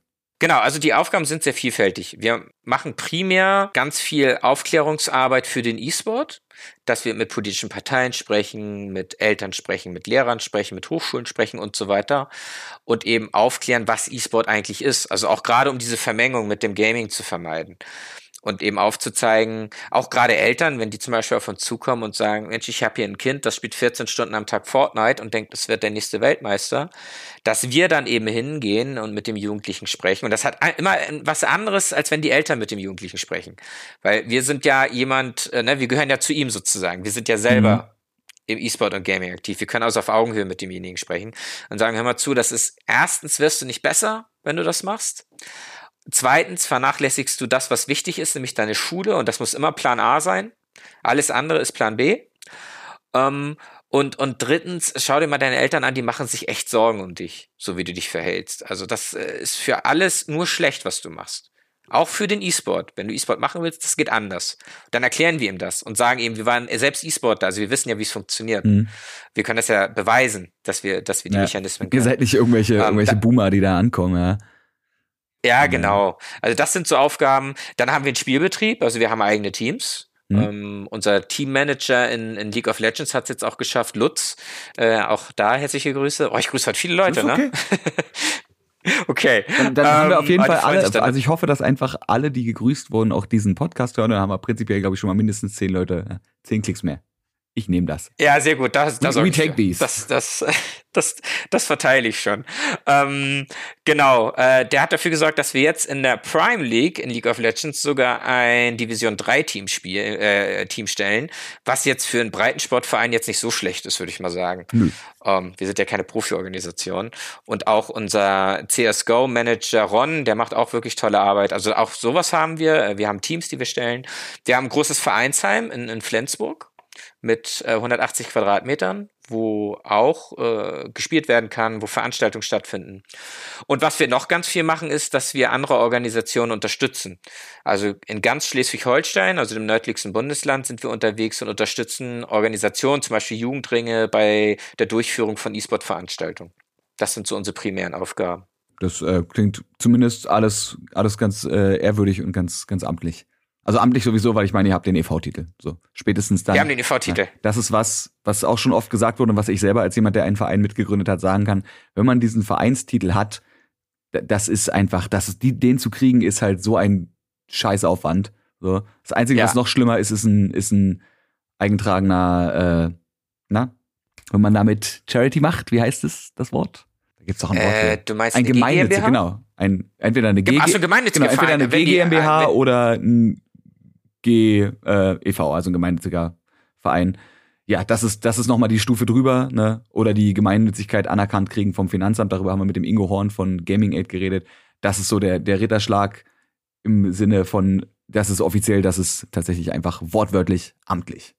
Genau, genau. Das mit der Gemeinnützigkeit ist bei E-Sport-Vereinen ja leider immer so schwierig, weil E-Sport ja kein Sport ist und in der Abgabenordnung wird ja genau geregelt, was ein gemeinnütziger Zweck ist. Sport ist ein gemeinnütziger Zweck, hm. E-Sport eben nicht, weil es nicht unter den Sport fällt. Es gibt Vereine, die machen es mit Krücken, die sagen, sie gehen über die Jugendarbeit zum Beispiel, dass sie gemeinnützig werden oder über das Kulturgutspiel, dass sie gemeinnützig werden, also weil E-Sport ja auch damit reinspielt. Das sehe ich immer ein bisschen kritisch. Also ich bin jemand, der sagt, entweder E-Sport wird halt als das gemeinnützig anerkannt, was er ist, nämlich Sport und daran arbeiten wir ja auch. Ähm, oder man arbeitet halt mit Krücken. Ich kann es aber auch verstehen, weil es einfach Vereine gibt, die die Gemeinnützigkeit brauchen, um wirtschaftlich funktionieren zu können. Also da habe ich dann natürlich auch ein gewisses Grundverständnis für. Klar, ne? also ich meine, so, blöd wie es klingt, aber ohne Kohle läuft es halt nicht. Egal, welch, äh, so, welche ja. ritterliche und ehrwürdige äh, Absichten man hat, irgendwie ein bisschen was brauchst du dann trotzdem. Ähm, Absolut, Verein muss sich ja finanzieren, das ist so. Ist halt so. Warum, wenn du nochmal final zusammenfassen müsstest, würdest du also sagen, hat es E-Sports verdient, einfach näher in den gesellschaftlichen Fokus zu rücken? Also erstmal bringt E-Sport sehr viel an Innovationskraft mit, äh, gerade im Digitalisierungsbereich, was wir unbedingt brauchen in Deutschland. Deutschland ist 20 Jahre zurück, was Digitalisierung angeht und auch nochmal 20 Jahre zurück, was, was E-Sport angeht. Also da kann E-Sport sehr, sehr viel äh, Innovationskraft und sehr viel Power reinbringen. E-Sport ist super dynamisch dann sollte man nicht unterschätzen, wie wichtig das am E-Sport ist, welche Fertigkeiten und Fähigkeiten, auch sozialen Fertigkeiten und Fähigkeiten Menschen haben, die sich im E-Sport bewegen. Das ist auch nicht nur für Unternehmen, sondern auch für die Gesellschaft wirklich Gold wert. Eine Gesellschaft, die leider so eine gewisse Spaltung erfährt seit einigen Jahren. Ich glaube, dass uns da der Zusammenhalt, den viele Bereiche im E-Sport haben, äh, doch ein ganzes äh, Stück gut tun würde und wo wir uns auch eine Scheibe von abschneiden abschneiden können als Gesamtgesellschaft. Was ich persönlich am E-Sport äh, immer sehr wichtig finde, warum er unbedingt in den gesellschaftlichen Fokus gehört, ist diese Internationalität und dieses Heterogene. Also als E-Sportler ist mir das so egal, woran jemand glaubt oder wen jemand liebt oder wen jemand wählt, außer es ist die AfD, da habe ich da schon Probleme mit. Ähm, aber ansonsten habe ich da, ansonsten habe ich da jetzt keine Schwierigkeit mit. Soll jeder wählen, was er will. Es, die Hautfarbe ist mir egal, die Ethnie ist mir egal, welche Sprache jemand spricht, ist mir egal. Irgendwie können wir schon miteinander kommunizieren. Und wenn es ähm, mit einem Ingame Communication Wheel ist, ja? Ist halt ja, so. zum Beispiel, ja, oder ja, oder genau, also dass du eben ne, diese, diese Voice äh, äh, Calls hast. Also da, da gibt's ja so viele Möglichkeiten so. Und dieses weltoffene und äh, heterogene Denken, äh, wenn wir das in die Gesellschaft transportiert bekämen, und es kann jeder gern auch seine Meinung haben, so. Also ich bin auch an vielen Stellen sehr konservativ denkender Mensch. Also ich war, kann ich ja offen sagen, ich war selber lange in der CDU, inzwischen nicht mehr, aber ich war lange drin. So. Aber äh, also auch das muss es geben, ne? Du musst diese ganze demokratische Palette musst du einfach haben und das finde ich auch super wichtig. Und trotzdem spreche ich dir jetzt ähm, die letzten eine Stunde 15 Minuten Podcast nicht ab, weil das, was du gesagt hast, ja irgendwie trotzdem alles, ne? funktioniert hat. Okay. Ambiguitätstoleranz. Okay, so ist das. Genau, Toleranz ist halt wichtig, ne? Toleranz und ich würde sogar noch weitergehen. Toleranz ist ja meistens, äh, mich stört etwas und ich mache nichts dagegen. Das ist ja eigentlich das die Wortdefinition von Toleranz. Ich würde eher Richtung Akzeptanz gehen. Mhm. Also je, jeder Mensch sollte erstmal jeden anderen Menschen so akzeptieren, wie er ist, solange derjenige eben keinem anderen schadet. So, da ist halt die Grenze. Aber solange er sich halt, ich sag mal, normal benimmt, so so what? Lass ihn doch sein, wie er will. Und wenn er ähm, bunt gestreift mit einer Mütze mitten im Sommer durch die Innenstadt rennt, so, er tut ja keinem was. Weißt du? Also das, das sind so die Dinge und das, so, das, so funktioniert E-Sport. So, E-Sport, das siehst du auch an der ganzen Cosplay-Szene und so, die da auch mit angeschlossen ist, nicht nur am Gaming, sondern auch im E-Sport. Dieses Heterogene und dieses Weltoffene, das ist für mich etwas, äh, was E-Sport einfach ausmacht. Und hinzu kommt darüber hinaus noch die ganze Breitensportlandschaft Mhm. Ähm, die ähnlich funktioniert auch wie der traditionelle Breitensport, wo es eben darum geht, dass Sozialisierung betrieben wird dass wichtige gesellschaftliche Aufgaben wahrgenommen werden, wie zum Beispiel Suchtprävention oder die Vermittlung von Medienkompetenz bei Jugendlichen. Das sind Dinge, die auch E-Sport-Breitensportvereine leisten. Äh, das sind alles Dinge, die gehören unbedingt in die gesellschaftliche Mitte und müssen ein Teil äh, der Gesellschaft sein, auch um diese Spaltung, die wir in der Gesellschaft gerade erfahren, hoffentlich äh, auch mit unter anderem mit dem E-Sport als Instrument wieder äh, zurückdrehen zu können. Ich würde tatsächlich, äh, das habe ich noch nie gemacht, aber ich fühle mich gerade auch ein bisschen angehoben äh, durch, durch diese schöne Unterhaltung. Wir haben diesen Podcast nach deinen guten Worten gerade eben nochmal mit einem Zitat ähm, oder mit einem, mit einem halben Zitat beenden, wo es ums Thema Toleranz geht, weil du meinst, ja, eher Akzeptanz. Äh, ich, da ist mir direkt ein Zitat eingefallen von Karl Popper. Das ist ein mhm. äh, aus Australisch, nicht australisch, ein österreichisch österreich-britischer, ja. Genau, du kennst den österreich-britischer äh, Philosoph. Kennst du das Paradox mhm. der Toleranz von ihm? Äh, ich kenne tatsächlich, habe mich mit ihm primär mit Definitionsfragen und Wissenschaftstheorie beschäftigt, also wo es eben darum geht, dass Falsifikation äh, in Wissenschaft eher funktioniert, als wenn man etwas äh, direkt beweisen möchte. Aber das äh, Paradoxon kenne ich tatsächlich nicht. Okay, da würde ich jetzt ähm, was dazu. Ich, ich, würde, ich würde probieren, das mal so simultan zu übersetzen. Und zwar geht es äh, bei, dem, bei dem Paradox der Toleranz darum, dass unlimited, äh, also unlimitierte Toleranz zu der, zum Verschwinden von Toleranz führt. Denn wenn wir Toleranz gegenüber Leuten zeigen, die intolerant sind, dann mhm. erlauben wir denen ja intolerant zu sein, weißt du? Also das ist das Paradox daran. Eigentlich müsste mhm. ich sagen, du sagst es, eigentlich müsste man sagen, yo, ihr dürft ja alle machen, was ihr wollt, aber wenn wirklich alle machen, was sie wollen, dann kann das ja auch dazu führen, dass jemand sagt, ja, ich will aber, dass Leute, die eine bestimmte Hausfarbe haben oder eine bestimmte sexuelle Orientierung oder so, nicht leben oder kein schönes Leben haben. Ja, ja? Dementsprechend dürftest du hm, Leuten, du darfst der Intoleranz gegenüber nicht tolerant sein.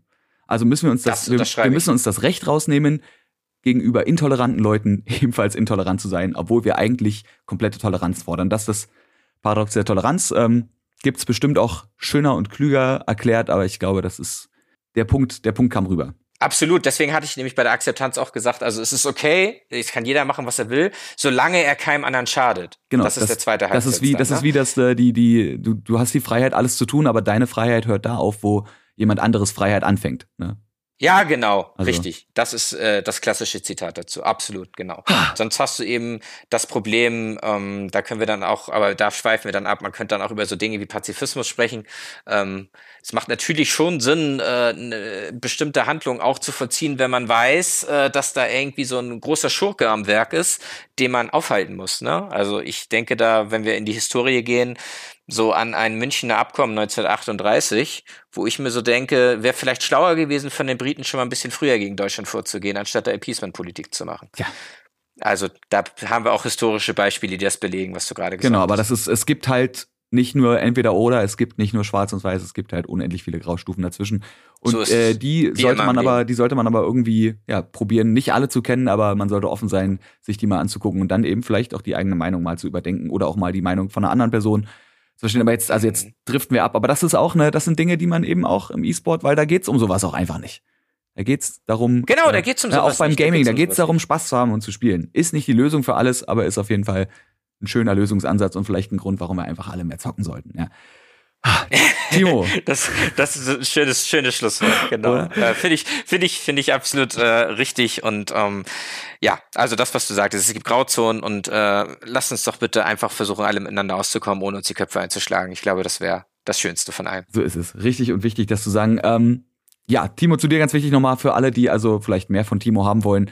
Ähm, Gedanken eines Rastlosen, ein eher philosophischer Ansatz. Oder wenn ihr euch eher zum Thema E-Sport belesen wollt, dann Bildschirmathleten das Buch. Quasi, dass das hoffentlich vielleicht irgendwann, ja, weißt du, weiß ich nicht, vielleicht reden wir in 20 Jahren davon, äh, dass Timo Schöber irgendwann mal das Buch zum Thema E-Sport-Grundlagen, äh, den Grundstein gelegt hat. Und selbst wenn nicht so ist, äh, ist es ein Buch mehr, was hilft, die Nummer irgendwie mehr in die Mitte der Gesellschaft zu schieben. Jetzt habe ich noch eine allerletzte wichtige Frage für diese Folge, bevor wir uns dann irgendwann in naher Zukunft, mehr will ich noch nicht verraten, nochmal wieder hören und einfach weiter diskutieren können. Und zwar, ob du ein Lieblingstier hast. Ich habe ein Lieblingstier, ganz äh, klassischen Hund. Glaub ich, ich finde Hunde super. Ich muss irgendwann mal eine Strichliste führen, wie viele Leute hier Hund sagen. Ich meine, es ist ja auch irgendwo. Aber warte, warte, damit deine Strichliste so ein bisschen vielfältiger wird. Mein, mein anderes Lieblingstier sind Tapire. Oh. Die finde ich auch super. Hast du noch einen noch einen Fun Fact zu Tapiren? Ansonsten fällt mir direkt einer ein. Äh, zu, zu, zu Tapiren? Hm? Ein Fun Fact. Ähm, also ich finde ja die Nasen von denen sehr witzig. Ähm, mit diesen, äh, das sind ja quasi Mini-Rüssel, die sie haben. Mhm. Äh, deswegen mag ich die auch so gerne. Aber jetzt so ein richtiger Fun-Fact, wo ich jetzt sage, boah, das finde ich witzig. Ich weiß, dass Tapire es mögen, wenn du sie am erweiterten Rücken, nenne ich das jetzt mal, mit einer Hake kratzt. Das mögen Tapire super okay. gerne. Ja, wahrscheinlich wie bei Katzen, die so quasi da am Schwanzansatz äh, irgendwie gerne, gerne gekratzt werden. Äh, ich habe noch einen zum Tapir und zwar ähm, gibt es gibt es äh, so ein so ein Fabelwesen. Jetzt muss ich jetzt muss ich gerade mal direkt ein bisschen aufpassen. Ich glaube, dass äh, war das in der chinesischen oder in der japanischen Schrift gab es irgendwie einen Zusammenhang zwischen Tapiren und dem Fabelwesen und auf jeden Fall ist der Tapir oder das Fabelwesen, was mit dem gleichen Schriftzeichen geschrieben wird, etwas, was Albträume auffrisst oder generell Träume frisst. Ah. Oh. Ja. Spannend. Das war, das hätte ich, das Deswegen hätte ich, mag ich die vielleicht so gerne. Das hätte ich jetzt vielleicht mal besser recherchieren sollen, das, äh, aber das könnt ihr ja machen. Einfach mal Tapir und Dreams oder Träume googeln und dann auf jeden Fall die, also die Tapire oder dieses Fabelwesen und die teilen sich das Schriftzeichen irgendwie so. So. Und okay. Und damit ich nicht, Werde ich mir mal angucken. Vielen Dank. Damit ich nicht komplett inkompetent äh, wirke, würde ich einfach noch schnell einen Fakt über ein anderes Tier raushauen, nämlich über Tukane. Fängt auch mit T an und ist auch ein lustiger Name. Klingt fast gleich. Mhm. Und zwar ähm, dass die ihre Körpertemperatur über ihren Schnabel äh, regulieren können. Also die können, die können einfach warmes Blut in ihren Schnabel reinpumpen und dann kühlt sich der restliche Körper ab. Ah, das ist auch spannend. Das wusste ich auch noch nicht. Tapire und Tukane. Vielleicht auch demnächst äh, der neue Podcast mit äh, Frodo und Timo. Tapire und Tukane. Absolut, ja, super Titel. Ich finde, Tapir und Tukan geht eigentlich ganz gut von Lippen. Absolut, ja. Witzig, ja. Nicht gut. Ja, was mir genauso gut von den Lippen geht, ist natürlich, äh, danke Timo, dass du da warst und uns hier, wir ja, alle anderen einen sehr, sehr interessanten Einblick in, äh, ja, in dein Leben und in dein Schaffen gewährt hast. Und wir hören uns, habe jetzt zum dritten Mal gesagt, dann reicht dann auch demnächst nochmal wieder, quatschen dann über ein paar andere Themen, weil, wie gesagt, dein Lebenslauf ist äh, breit genug aufgestellt, als dass wir dann nur übers Autorensein reden können und dass du gut über Themen diskutieren kannst, haben wir auch schon festgestellt. Aber ja, da sehen wir uns ganz bald wieder hoffentlich.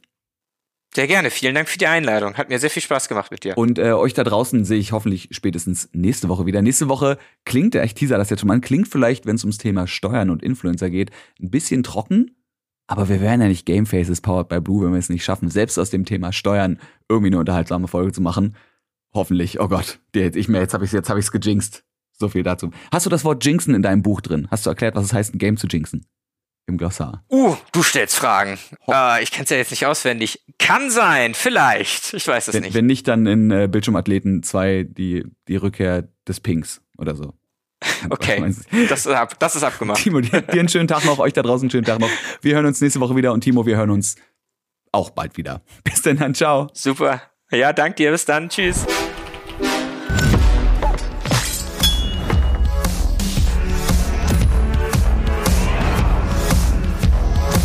Game Faces powered by Blue.